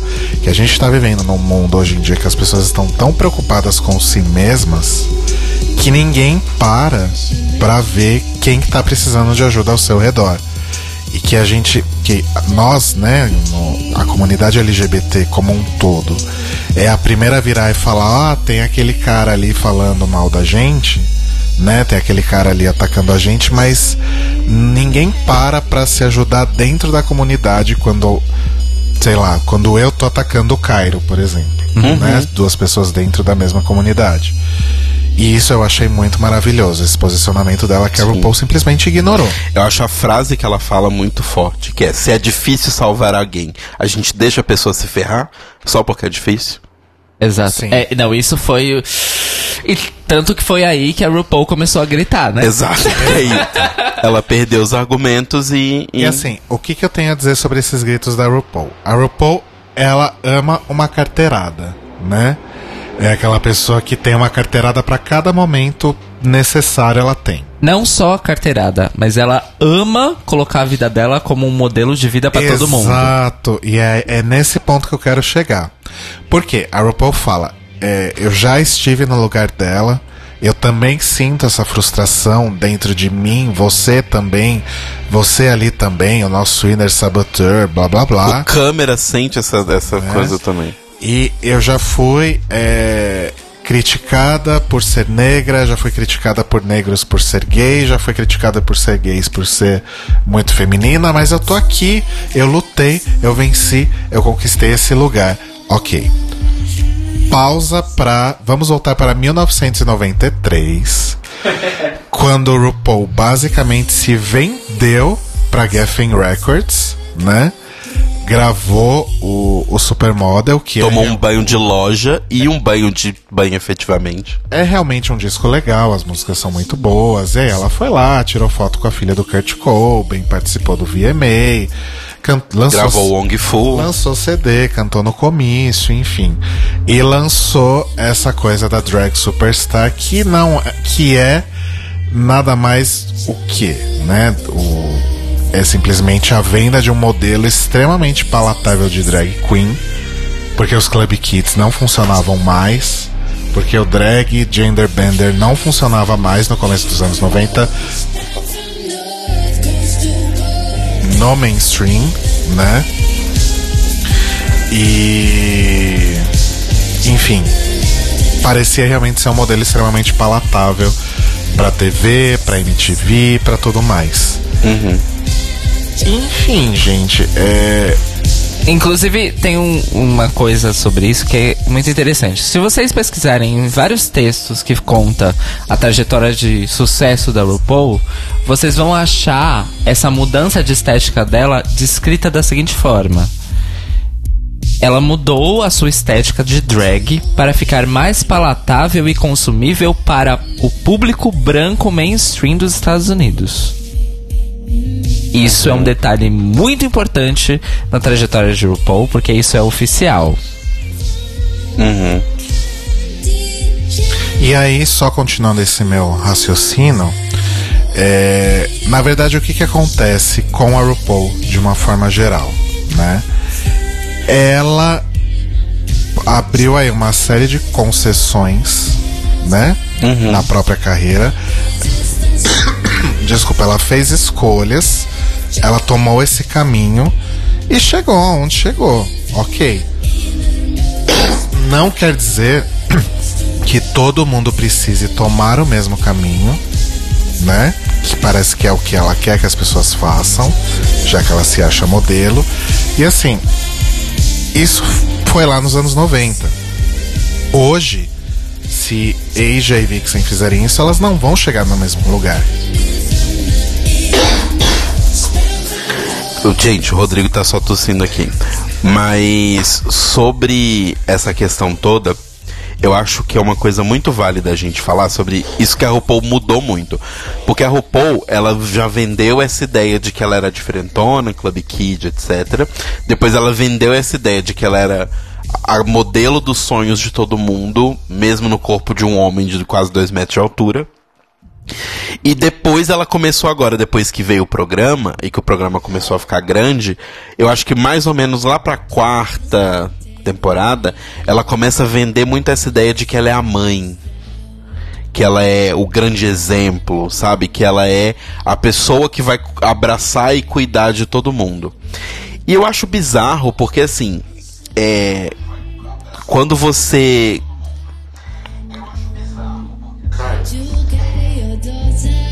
Pronto. Ok. Eu tava reconectando a gente. Ah, tá. É, eu acho bizarro porque, assim, quando ela dá essa coisa, tipo, o imaginário normal que se tem do, da coisa da mãe é uma pessoa que efetivamente cuida. Só que a RuPaul, ela não consegue nem mais fingir que ela se importa com as queens. Sabe, ela, ela, ela começa a falar as coisas Ibe Gaspareto dela lá. Ai não, porque a vida é difícil. Viver nesse mundo é muito difícil.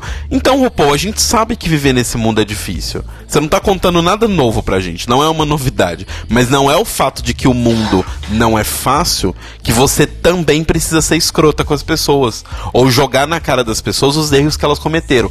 As pessoas cometeram um erro, beleza. Você não é a mãezona? Então sua função não é jogar na cara delas. A sua função é pegar a mão delas, chamar num cantinho, sentar e falar assim: vamos conversar sobre isso?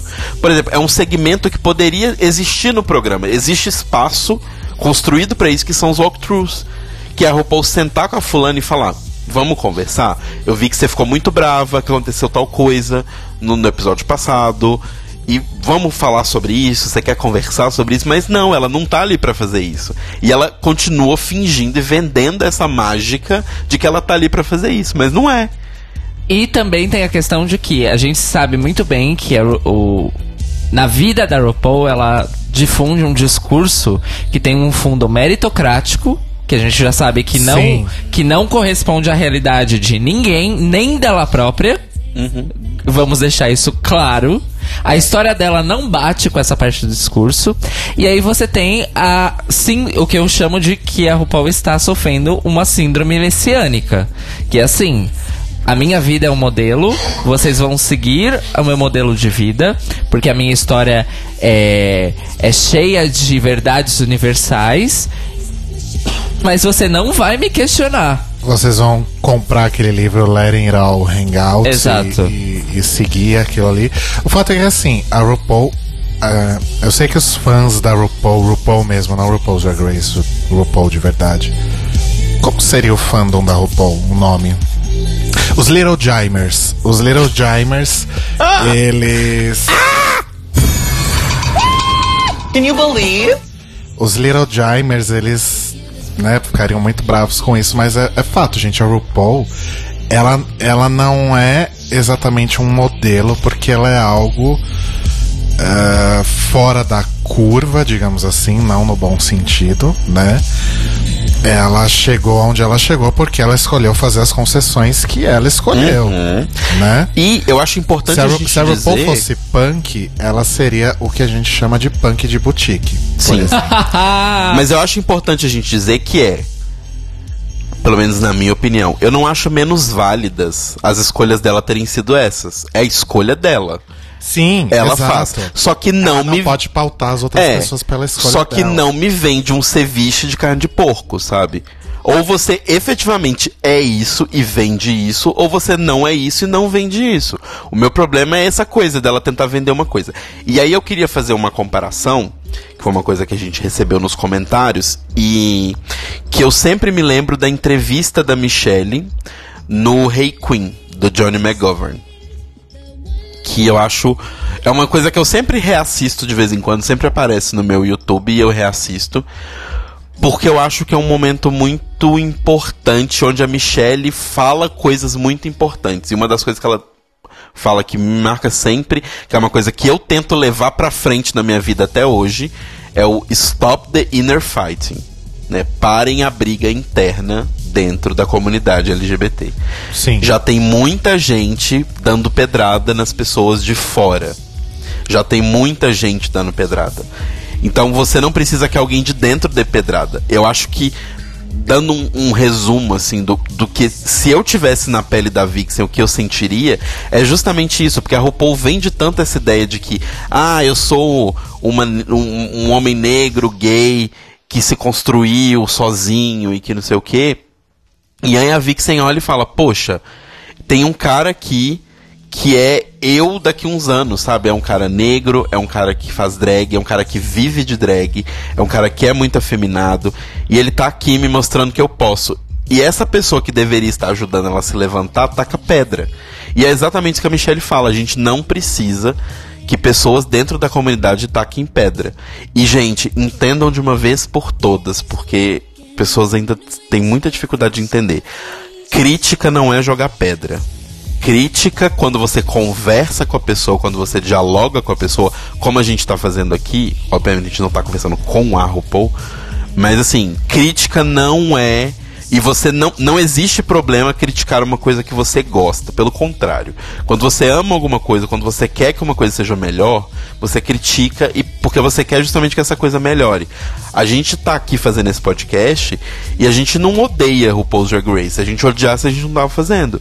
Só que assim, é uma coisa que a gente quer que o programa melhore, mas parece que o programa simplesmente esqueceu o que tornava ele tão legal e só tá caminhando pra um buraco, sabe? Então, um comentário que eu li de pessoas que pensam como a gente nessa questão RuPaul e tudo mais é que uh, o lance do dinheiro que eu falei antes talvez transforme o RuPaul's Drag Race em só mais um reality show qualquer do tipo Survivor Sim. e essas coisas. Eu não duvido que Drag Race dure sei lá, algo parecido com American's Next Top Model. É, o formato permite durar muito Mas tempo. Mas vai, vai cansar de qualquer forma. É, o fato é que, só voltando pra Asia, pra gente encerrar o capítulo dela. Desculpa ter fugido do assunto. Aconteceu aquilo, beleza, foi algo que a deixou bastante uh, mal ali naquele momento. Então corta pra vida real, né? É, na semana passada, ah, rolaram aí umas fotos e uns stories do top 4 da décima temporada no tapete vermelho do Trailblazers, que é uma premiação da VH1 para pioneiros da diversidade na mídia ou algo assim, blá blá blá. Esse ano o homenageado é Ryan Murphy, risos. E... Ele é um pioneiro, sim. Risos. E o, inclusive o Trailblazer, se não me engano, ele vai ser exibido nessa quinta-feira depois da finale de Drag Race. E aí tava lá a foto do top 4 no tapete vermelho e a Asia estava toda de preto. Toda de preto é toda de preto. Inclusive, Inclusive a numa, cara coberta de preto. Numa indumentária que lembrava Santo Católico. Exato, tinha, tem, tinha, tinha aquele, uma coroa. Aquele rolê, aquela coroa na cabeça. Auréola que fala? Não. Sim. É isso? Sim. Ok. E aí, né? Acho que todo mundo ficou meio que com. Pelo menos curioso com o que era aquilo. Na minha cabeça já veio, né? Dez temporadas depois, na minha cabeça já veio. Deu merda na finale. Isso é alguma coisa relacionada à finale, né? Tipo Fifi O'Hara indo de boy no nas últimas nos últimos eventos de All Stars 2, né? Ok. Aí a gente viu o Reunited e a gente viu. Ah, a merda foi isso aí, né? O que não impede que tenha acontecido alguma merda na finale também. Sim. A gente só vai saber quinta-feira. E aí ontem, né, nesse último domingo, na verdade, para quem não tá ouvindo na segunda, esse último domingo, agora 24 de junho, foram as festividades de Pride nos Estados Unidos, em várias cidades dos Estados Unidos. E lá em Nova York, na parada de Nova York, rolou um, um floatzinho da, da VH1, né? Porque lá não, não tem esses caminhão de som gigante igual tem aqui em São Paulo. É uns carrinho baixinho. Perdem eles, porque a gente tem uma música muito melhor. né? É um carrinho baixinho mesmo, parada mesmo. É uma parada real, oficial, igual a gente vê nos filmes. Sense8 foi gravar na parada de Nova York? Não, Não, foi aqui. gravar em São Paulo. Por quê, né, amores? E Porque aí- o nosso fervo é melhor. Beijos. E aí estavam lá o top 4 de novo no, no floatzinho da VH1. Ah, Asia com quase todo o corpo coberto de vermelho, inclusive a cara.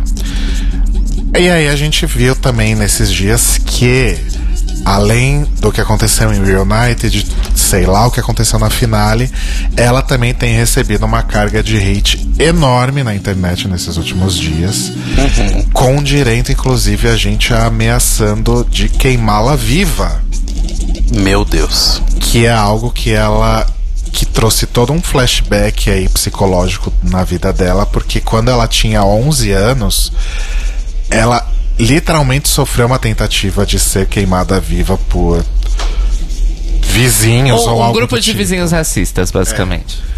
E aí, gente, uma pessoa que já sofreu isso, de repente tá lá nas, nas, nas Não, redes qualquer sociais, pessoa, né? Nas suas redes. Não, uma pessoa que quase já viveu isso, de fato, ela quase foi queimada viva. E ela tá lá nas redes sociais anos depois, e por causa de um programa de televisão, tem gente que, querendo queimá-la viva de novo. Eu, eu até fico surpreso que ela esteja realmente saindo de casa pra fazer esses eventos, sabe? Inclusive, é, isso é uma coisa do imaginário é, racista colonizador que eu nunca tinha parado pra pensar. Quando o Draglicious postou a carta da Tyra, é, inclusive eles fizeram o, o comentário sobre esse comentário. Uma pessoa brasileira, bicha brasileira mesmo, disse: Ah, ela tinha que ela tinha que ter sido queimada viva antes da segunda temporada acabar pra ela não ganhar. Sim. Oi? It's a thing? Eu tô muito chocado. Tipo, muito. A gente não precisa ir muito longe, né? Não, não chegou a esse extremo, mas a gente teve aí essa semana na biblioteca um. Eu tive que banir uma pessoa porque. Não sei nem se a pessoa ouve o podcast ainda, se. Bom, se ouvir, tá, Se aí, tá aqui ouvir, dada a bronca. Fica o recado. Se não quiser ouvir mais também, a gente não é a RuPaul, a gente não fica abrindo concessão pra audiência. É, gente, a pessoa vai lá e simplesmente vira e fala, ah, mas ela tá sendo o, o mesmo lixo que ela sempre foi, alguma coisa Lixo. assim. O lixo de pessoa, lixo. Gente, você não chama qualquer pessoa que seja. Sabe, não, você não chama a Vixen, você não chama a Asia, você não chama a RuPaul, você não chama. Pensa na pior pessoa que você conhece na sua vida, que você. Aquela POC fudida que você não suporta, nem ela se chama de lixo, bem. Não é legal. Não é legal, tipo, fazer esse tipo de coisa com ninguém. Ainda mais na Stop the internet, inner fighting. sabe? Tipo, então não dá pra lidar com esse tipo de coisa, hein? Enfim, estão avisados aí, já sabem, mas estão avisados que na biblioteca isso rende ban. E pode, dependendo da gravidade da situação, rende ban da vida também, tá? Fora da internet. E pra, eu não sei se vocês querem trazer algum outro ponto que a Vixen falou na, na live, mas eu acho que a coisa que mais me chamou a atenção, que eu achei mais foda, que, que ela falou inclusive pra defender a Cameron, que parece que a Cameron também andou recebendo aí uma dosezinha de hate que talvez seja um pouco mais leve porque ela é branca, musculosa, bonita, né? Mas ela falou isso até eh, defendendo a, a Cameron em algum contexto, que é não odeie os jogadores, odeie o jogo. É porque a Cameron tava recebendo muito hate porque, apesar de né, nadando contra toda a força da correnteza, ela chegou no top 4 e iria pra final. E aí o que a Vixen fala é, gente, não odeiem ela. Ela tentou o que ela podia. Odeiem o jogo que deixa alguém que não foi tão bem na temporada toda, chegar lá e ir pro top 4, sabe? A culpa não é dela, ela tá jogando o jogo como todo mundo tá jogando o jogo. Exato. E é é esse problema que eu acho das pessoas, sabe? Tipo, essa essa loucura de, de de tratamento diferenciado. Outro exemplo de tratamento Posso, diferenciado. posso só fazer um, um Claro. Esse negócio do- dos jogadores e do jogo. Gente, eu acho que tá todo mundo o tempo inteiro esquecendo a premissa básica. É, são personagens de um reality show. É diferente você ir lá na nas redes sociais da Cameron, numa foto dela do dia a dia, dela fazendo o trabalho dela, e falar: Nossa, você é uma filha da puta porque você eliminou a Monet, por exemplo, sabe? Gente, ela tava lá fazendo o. o- É, gente, ela tá Sabe, fazendo o trabalho dela. Ela assinou um contrato dizendo que ela participaria de uma competição. Uma competição é isso. Então eu acho que é- exige um pouco de maturidade da audiência também, que eu às vezes acho que ela não tem. Mas uma coisa que eu ia comentar sobre outra, outro momento onde a RuPaul mais uma vez fez o seu dois pesos 17,49 mil medidas, que é quando a Dusty fala sobre o momento e tal do da questão do exorcismo que ela passou e tal e tudo mais. A a RuPaul fala toda do tipo, nossa, é muito importante você ter falado isso, porque isso vai ajudar muitas pessoas, isso vai abrir muitos caminhos. Por que ela não falou a mesma coisa sobre isso, sobre o texto da Vixen falando, sabe, sobre o racismo estrutural, por exemplo? Que é uma coisa que a RuPaul poderia falar, inclusive, com muito mais propriedade. Porque até onde eu sei, até onde conta a fanfic da RuPaul da história da vida dela, ela nunca foi exorcizada. Porque pra ela não é interessante, talvez não venda tanto, sei lá. O fato é que a RuPaul continua pecando repetidamente em não se pronunciar em relação às coisas, sabe? Tipo, ela vê lá pessoas que participaram do programa dela recebendo ameaça de morte e fica ali de boa. e de faz a pijama. isentona porque não quer queimar o- a, a pauta com ninguém. Como eu já falei outras vezes, que ela fica o dia inteiro em casa de pijama assistindo Judge Judy e Westworld, tentando entender o que, que a Dolores quer, que, eu também não entendi até É, agora. ninguém sabe direito. Então, assim, pra ela, é, e como o Cairo falou até agora há pouco, né? A RuPaul não vai assumir nenhum posicionamento que comprometa o bolso dela. Isso é tão triste, gente. Isso é tão triste. E Ainda mais pra alguém que se paga como a grande portadora da bandeira do arco-íris pra cima e pra baixo. Exato, e aí eu repito, o dinheiro que a RuPaul, a VH1, a equipe executiva, as produtores estão atrás é o dinheiro do norte-americano médio branco.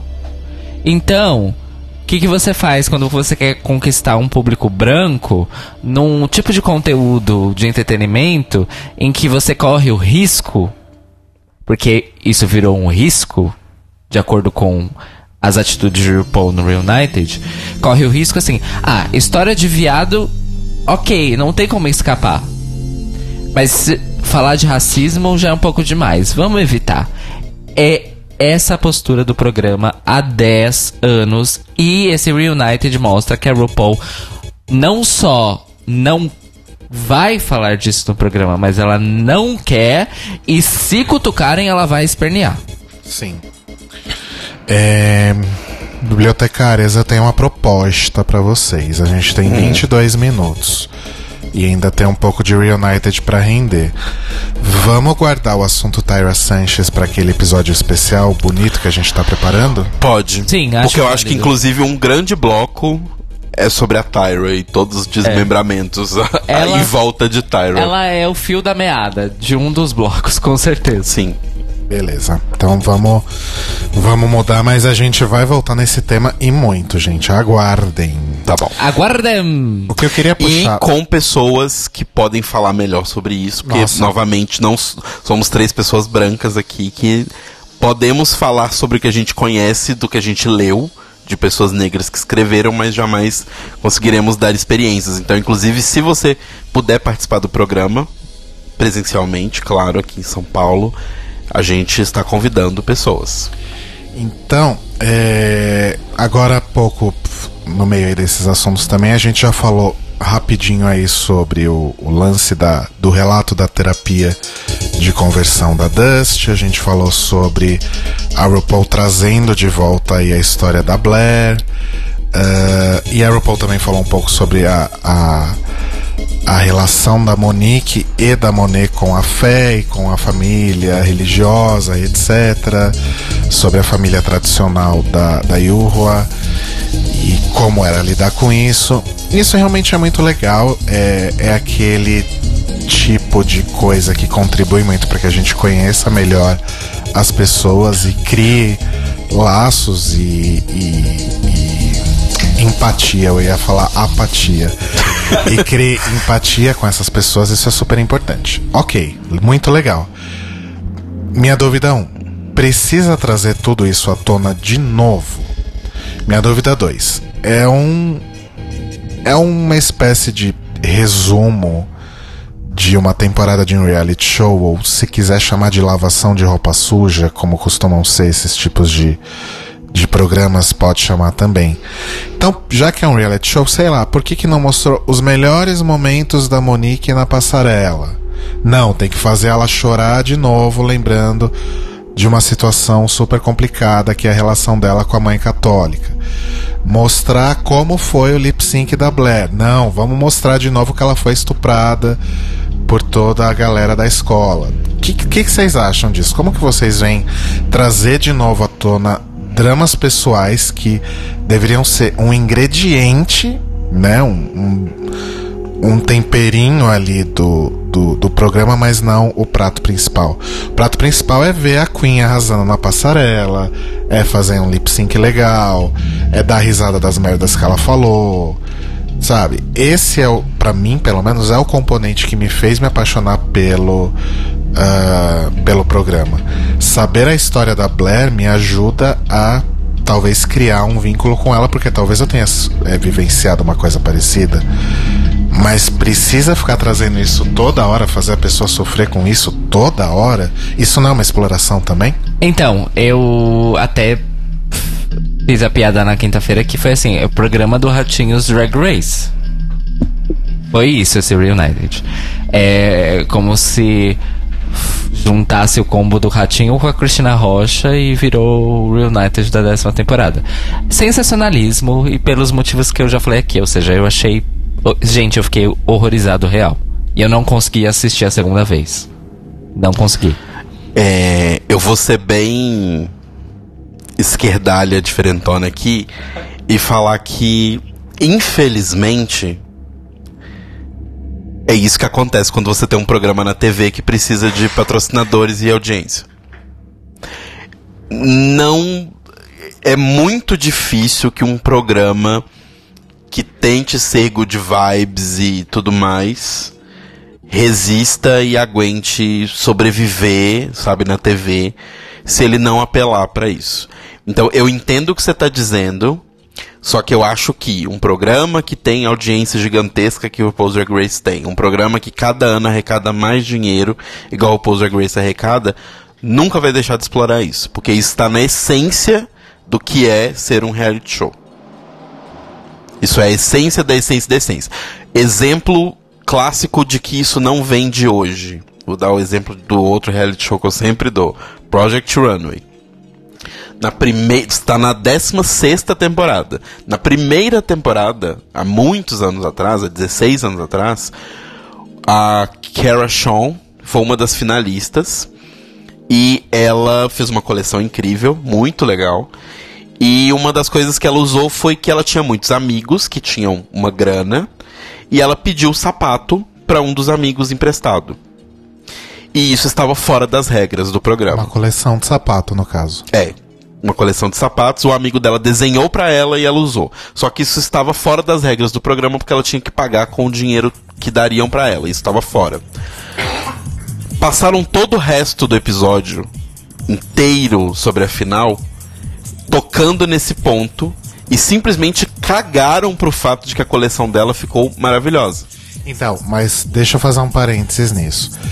Isso é um componente da competição. Uma, é, uma participante não trapaceou, mas tentou fazer uma coisa ali. Não é uma coisa. E aí, Cara Shawn, me conta como, como foi quando você foi estuprada no estacionamento. Entende meu ponto? Não, eu entendo, mas eu falo assim, é da natureza de programas como esse pegarem um ponto específico que aconteceu e explorar isso de forma doentia. No caso de, de coisas que são mais graves, como um estupro, como uma, uma tentativa de assassinato ou uma tentativa de, exor de exorcismo, é mais grave ainda. Mas que eu tô falando assim, parte da natureza desses programas pegarem esses pontos e explorarem esses pontos. Eles não estão ali pela competição, eles estão ali para poder explorar esse ponto. Então, infelizmente, se vai estar tá na TV se vai estar tá fazendo sucesso, é isso que vai acontecer. Infelizmente. Sendo bem negativo, é isso que vai acontecer. O que pode acontecer um dia é, sei lá, o Netflix comprar não que o Netflix seja anjo também, mas o próprio sistema de distribuição ser diferente já muda muito disso. Ou, sei lá, virar uma série própria no YouTube. Que agora que o YouTube tem o, YouTube Red, que tem programas pagos ali dentro. Mas no formato de TV, ainda mais público americano, público ocidental como um geral, a gente gosta disso. Infelizmente a gente gosta. Eu falo a gente me incluindo, a gente gosta dessas tretas. Então não vai parar de ter. Bom, depois a gente foi aí, aí, o programa começou a ficar um pouquinho mais light de novo, né? Porque ninguém tava aguentando a pressão. E tem o lance do Toots or Boots, que foi bem X, né? Escolheram ali uns looks aleatórios. Foi uma mera desculpa para trazer de volta aí um dos melhores momentos da temporada, que foi o vestido de esponja da Monet. Que rendeu bastante durante a temporada também. Uma coisa, inclusive, comentando só, só um breve comentário sobre você falar que o programa ficou mais leve. É impressionante isso pra mim. Como que parece que 20 minutos depois, nada aconteceu, nenhuma briga aconteceu. A RuPaul está, tipo, como se nada tivesse ocorrido. Essa é a grande mágica da televisão. Pra quem tava assistindo também parecia que não tinha acontecido mais nada. Sim. Pois é, a mágica da televisão chama falsidade. Não, sim. Mas eu falo assim, você vê a cara da Asia ela dá um sorriso aqui e ali, mas ela tá com uma cara de que tá maus até o final do episódio. E a RuPaul passou um bloco já tá de boaça, nada aconteceu, feijoada. Imagina, ela, tá, ela é só ela lembrar da conta bancária dela que ela sorri. Pois é. Aí teve um momento de outtake dos jurados, não teve graça nenhuma. Só foi legal a Monet confundindo o, o Andrew Reynolds com o Jonathan Groff. Achei incrível. Eu e eu achei a resposta dele sensacional. É. Tudo bem, nós dois somos brancos, gays, temos mais ou menos cantamos a mesma alto. altura, cantamos alto. É normal. É, eu gostei da Vixen falando pro. Como é que é o nome dele, gente? Esqueci. Ai, eu não lembro. Ele, ela falou assim: Desculpa, eu sei que ele é seu marido, mas você é muito gostoso.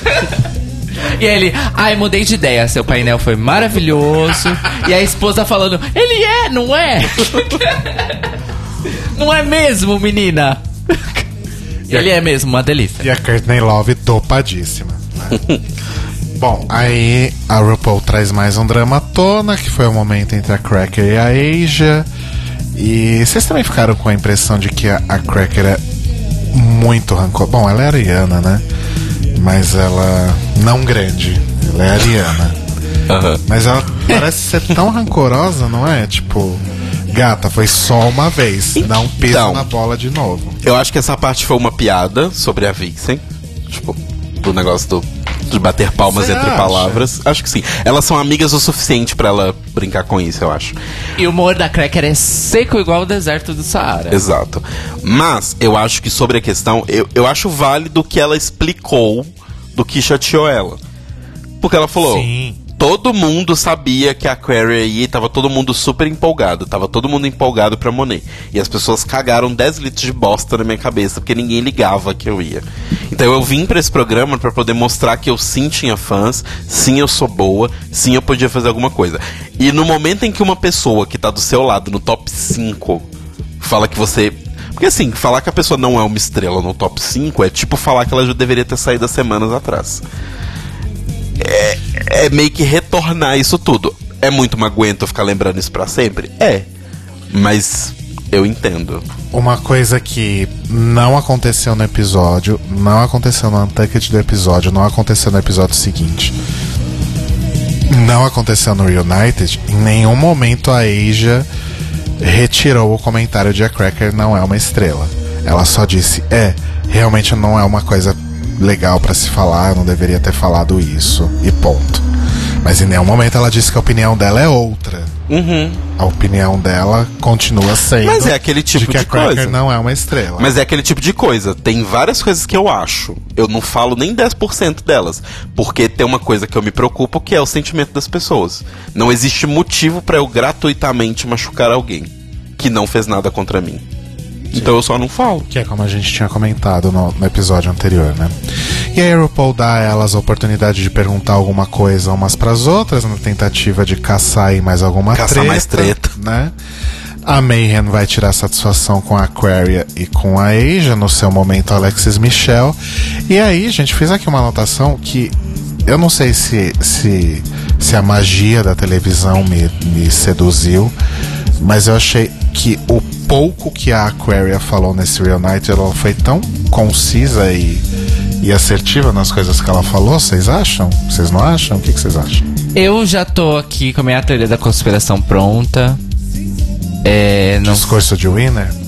Então, não apenas. Não, não, não é só discurso de Winner. É roteiro de Reunited para viabilizar apenas duas winners: Eureka e Aquarius. Aliás, Maurício, lembrando que está confirmadíssimo, o Reunited foi gravado depois da finale, assim Sim. como no ano passado. né? A gente tava com a E aí? que tinha sido gravado antes. Eu tenho uma teoria. Eu posso falar uma teoria? Pode. Eu acho que. Porque assim, quando eu tava assistindo, eu achei a Asia e a Eureka um pouco cabisbaixas. E aí, quando começa o negócio do quem você acha que deveria ganhar, rola um momento todo mundo cagando em cima da cabeça de camarão. E o momento ataca o camarão.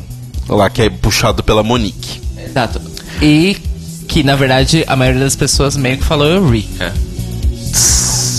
Foi, ma foi ma marromeno Eureka, marromeno Aquaria. Não, sim, não, mas não é disso que eu tô falando. Ah, tá. Ai, pera, tem, tem essa votação aqui. A minha, a minha observação é que ficou parecendo pra mim, pela cara de bosta da Cameron ali, ainda mais pensando que a Cam já tinha sido gravado, Aham. então assim, elas não sabem quem ganhou, porque a gente já sabe que vai ser um lip sync final, mas elas sabem quem são as duas que estão competindo pra ganhar. Aham. Eu fiquei muito com a impressão de que as duas que foram pro lip sync final foram Aquaria e Cameron. E todo mundo não apontar a Cameron e todo mundo partir pra cima dela foi uma forma das próprias queens de mostrarem do tipo, você não devia estar lá, linda. Ó, é, foram dois. Acertei. Foram dois votos pra Aquaria, três pra Asia e quatro pra Eureka. É isso mesmo. ou, ou, se- ou seja, eu acredito na sua teoria de que pistas. Não, é, é porque assim, gente. eu acho muito Só um detalhe. 4 mais 3, 7 mais 2, 10. Falta gente aí, né? Falta Não, Vixen. foram 14. Tá- falta e a Vixen e, não a- voltou. e a própria e as próprias do É, tá do top 4. Top four. É, é isso mesmo, tá certinho. Então ninguém ficou sem, sem exibir o seu voto. É isso mesmo. Mas eu achei. Eu, eu fiz essa teoria na minha cabeça, sabe? Que talvez a Cameron tenha passado pro lip sync final e todo mundo meio que de uma forma agressiva queria mostrar pra ela do tipo: aqui não é o seu lugar, você não devia ter ido pra final. Você não merecia o segundo lugar. Uma coisa que eu fiquei bem surpreso, que eu não sabia, não sei se isso já tinha sido falado em algum momento, é que a Cameron não estava trabalhando como drag no momento em que ela foi, que, se- que ela assim, provavelmente se inscreveu e foi selecionada, né? Ela estava trabalhando só como cabeleireiro. Eu não sabia disso. É, pois é. Fiquei bem surpreso. Porque assim, pra quem não estava na ativa, ela realmente arrasa muito, né? Agora sim, eu- o meu ranço com a. É. O meu ranço com a. com a Cameron é porque ela eliminou minha Monet. E a Mia Cracker. É, não, eu não tenho ranço com a Cameron. Mas eu acho que ela realmente é uma drag muito boa e se ela Meu ganhar... ranço não é com a Cameron. Porque quem decide quem vai embora e quem fica não é a pessoa que tá fazendo lip sync. Sim. É como a Vixen disse, não odeiem um jogador, odeiem um jogo. No caso, a RuPaul, aquelas. Mas a minha questão Não com odeio a... Cameron, eu só queria que a Monet e a Cracker ainda estivessem lá. Minha questão com a Cameron é que a estratégia que ela fez, e que inclusive não era secreta, as próprias queens, pelo que as queens falaram, ela conversou isso com as queens. Ela falou, a Cracker no review da Ju, ela disse, a Cameron disse pra gente que não ia dar material pros produtores. Sim. Ponto final. Então, uma coisa que eu acho. É. Como é que eu vou dizer? Talvez. Elucidativa para os próximos participantes de RuPaul's Drag Race é. Não funcionou a estratégia da Cameron, porque ela saiu como é, não merecedora, como uma pessoa que não se destacou em nada e chegou longe, e ainda saiu como falsa para as outras queens. Então, ela pegou o pior de todos os mundos. E talvez ela tenha saído desse negócio, assim, na minha opinião.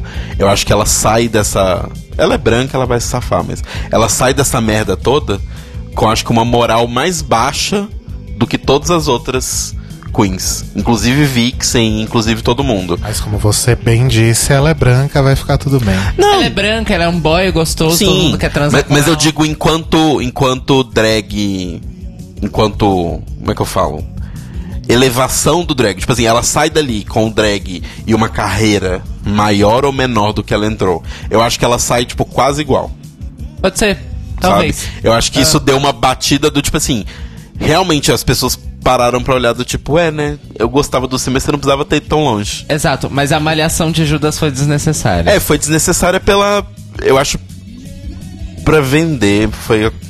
Não, então, eu acho que assim, não é a mesma situação da Vixen, mas eu achei que a canalice da RuPaul foi a mesma. Foi tipo assim: eu vou usar a humilhação pública em cima de você, tá? Foda-se. Mas, gente, isso será. Vai que ela ganhou, né? Ela é a próxima drag superstar e a, a RuPaul fez isso de brinks. Então, Ah. mas aí que tá. Vou te falar uma coisa. Ha, ha, se, ha. a fi- se o lip sync final foi Aquaria e Cameron, Cameron ganha lip sync, mas vai saber se ela ganha a temporada. exatamente isso que eu tô falando. Se a final foi as duas, depois desse Reunited e depois do que está acontecendo por toda a internet, a coroa é da Aquaria. A RuPaul, né, o que a gente sempre fala, ela pode ser várias coisas, menos burra. Então ela jamais daria coroa pra Cameron. Uma coisa interessante também, só um comentário rápido aqui sobre falando sobre a Asia, de como a Asia tá fora e não querendo participar de tudo, eu só lembrei agora. Saiu o, o filtro da Vend, né, pro, pro Snapchat, e o perfil de Drag Race postou as finalistas, né, o top 4, testando o filtro, menos a Asia. Tinha stories de todas as outras três postando e testando o Vend, menos a Asia. Acho que a Asia vai. Vai acabar sendo tipo a Tyra, tipo, ela vai se desvencilhar do programa. Eu acho que a Asia tem mais um perfil de ser latriz. Ela vai se É. desvencilhar e vai fazer uma coisa três vezes melhor. Mas é que a Tracy não Não brigou com o programa. É. É, ela- mas a latriz não brigou porque eu acho que ela meio que foi. Ela usou a superioridade que ela já tinha. Ela não precisava brigar porque ela estava certa. Sim, de fato. Cairo Braga, é hora daquela deliciosa transição pro final. Vamos lá.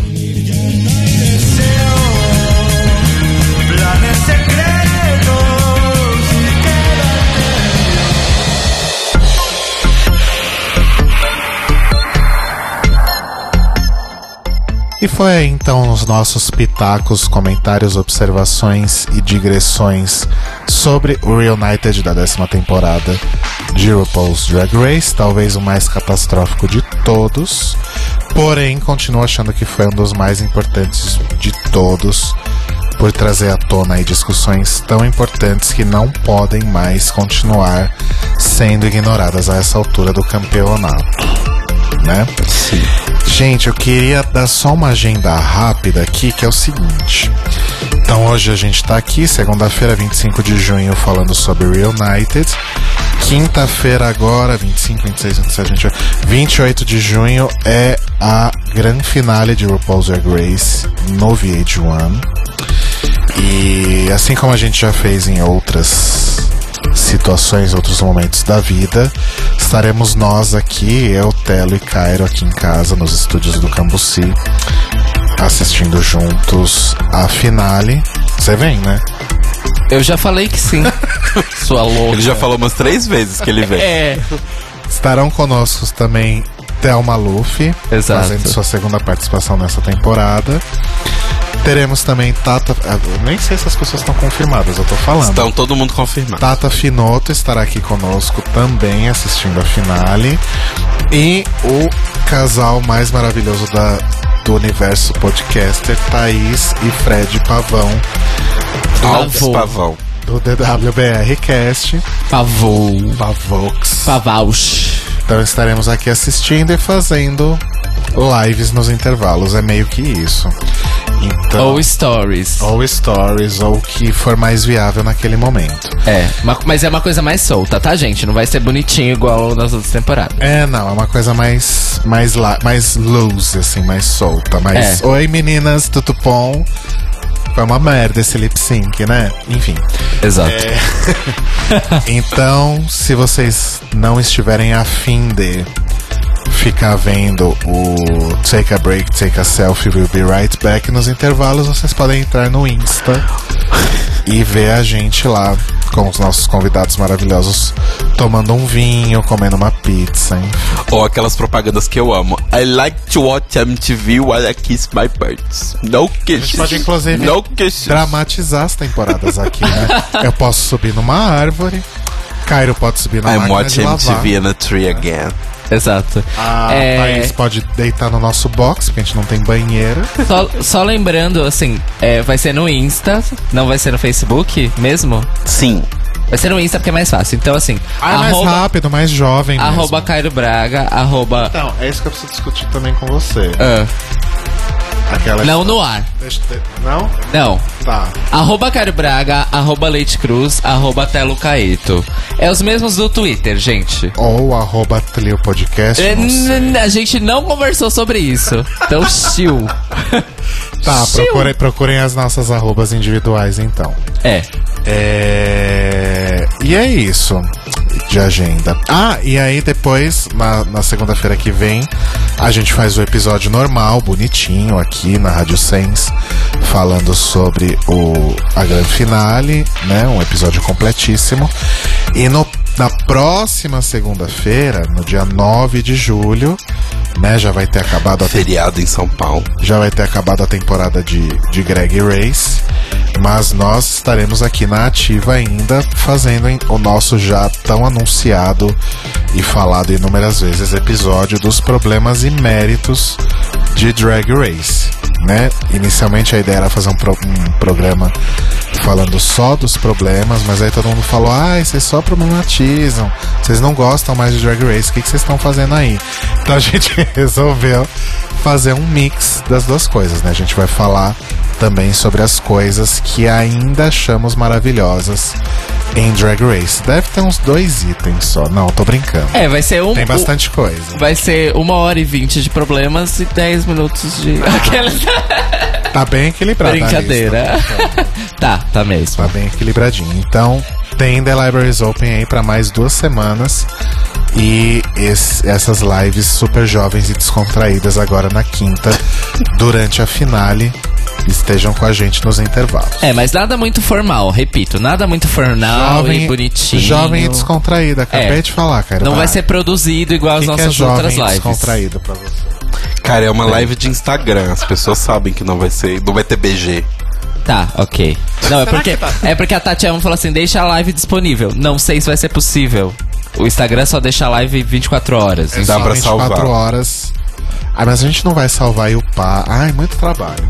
A gente vê depois, mas A não gente- garantimos nada. A gente dá um jeito, Tatiana, mas Gente, não, não, não vocês vamos estão garantir. fazendo uma novela em cima disso, só vai. Só vai. É, vocês têm merchans, algum recado? telocaetano.com.br A partir de semana que vem, né? Depois que teremos o resultado, podcast que vem já estarão prontas as camisetas da lojinha novas. E é isso, vão lá, conheçam o meu trabalho, me deem frilas. cairobraga.com, como sempre. É, amanhã, dia 26 de junho, estarei no Lobo Centro Criativo na Vila Mariana. É só procurar Lobo CC não, no Google, que é o primeiro resultado. Participando de uma mesa sobre luta e resistência LGBTQ. Luta e resistência contra a violência LGBTQ fóbica. Estarei participando de uma mesa cheia de pessoas maravilhosas, incluindo o casal Von Destroyer, que é o casal drag aqui de São Paulo. E quem vai mediar é o Victor Albuquerque, lá do Aos Cubos. E vai ser a partir das 7 da noite. Vou deixar o link na descrição desse episódio para vocês cadastrarem e não perderem o lugar, porque é um espaço pequeno. E dia 14 de julho é o Net Label Day 2018 e eu vou lançar talvez um ou dois singles, não decidi ainda, mas fiquem ligados no meu Spotify, Deezer, essas coisas todas para não perder as novidades. Meu merchan é Data Music, mixcloud.com barra Data Music ou aqui na Rádio Sens. A gente tá de férias, reprises toda quinta, 21 e 30. É, temporada nova estreando em julho com o Robin Lisboa. E amanhã eu estarei aqui na minha casa, nesse mesmo quarto que eu fico o dia inteiro, porque essa mesa aqui é onde eu trabalho, é onde é o estúdio do Libraries Open, é o estúdio do Data Music, é meu estúdio musical, é onde eu faço absolutamente tudo. Eu não saio desse quarto, venham me visitar. E é isso, gente. É isso. Então voltamos. Então nos. Precisa apertar alguma coisa. Você foi, Chega, aquelas. você foi tão decidido. Basta. Basta! Então é isso, gente. Vamos pa deixar passar esse Reunited aí, esse momento triste em nossas vidas. Vamos torcer para uma finale bem legal. Então a gente se vê aí na live Jovem Descontraída do Instagram na quinta, durante a exibição do episódio final na VH1. E segunda a gente volta para falar de vez, de forma definitiva. A gente volta em definitivo para falar sobre o final da Season 10. Salve, salve, beijo! Chega de Drag Race esse ano. Basta! Muda Brasil! Aí a RuPaul anuncia no episódio que vem que vai começar os das quatro semana que vem. Aí, como diria uma pessoa lá no Draglicious, né? Ai, nossa, vocês. Ai, a RuPaul é um, é um lixo, ela faz um monte de coisa, não sei o que. Semana que vem, nova temporada. Ai, RuPaul, hino, tiro, grito. Gay, é que assim, ó, é gays. RuPaul, para de fazer esse programa, que saco, inferno, filha da puta. RuPaul, ah, ai, linda, falou tudo. Tô torcendo pra tal Queen, é, exatamente. Beijos, mãe! Fora Beijo. Fiquem na Rádio Sense.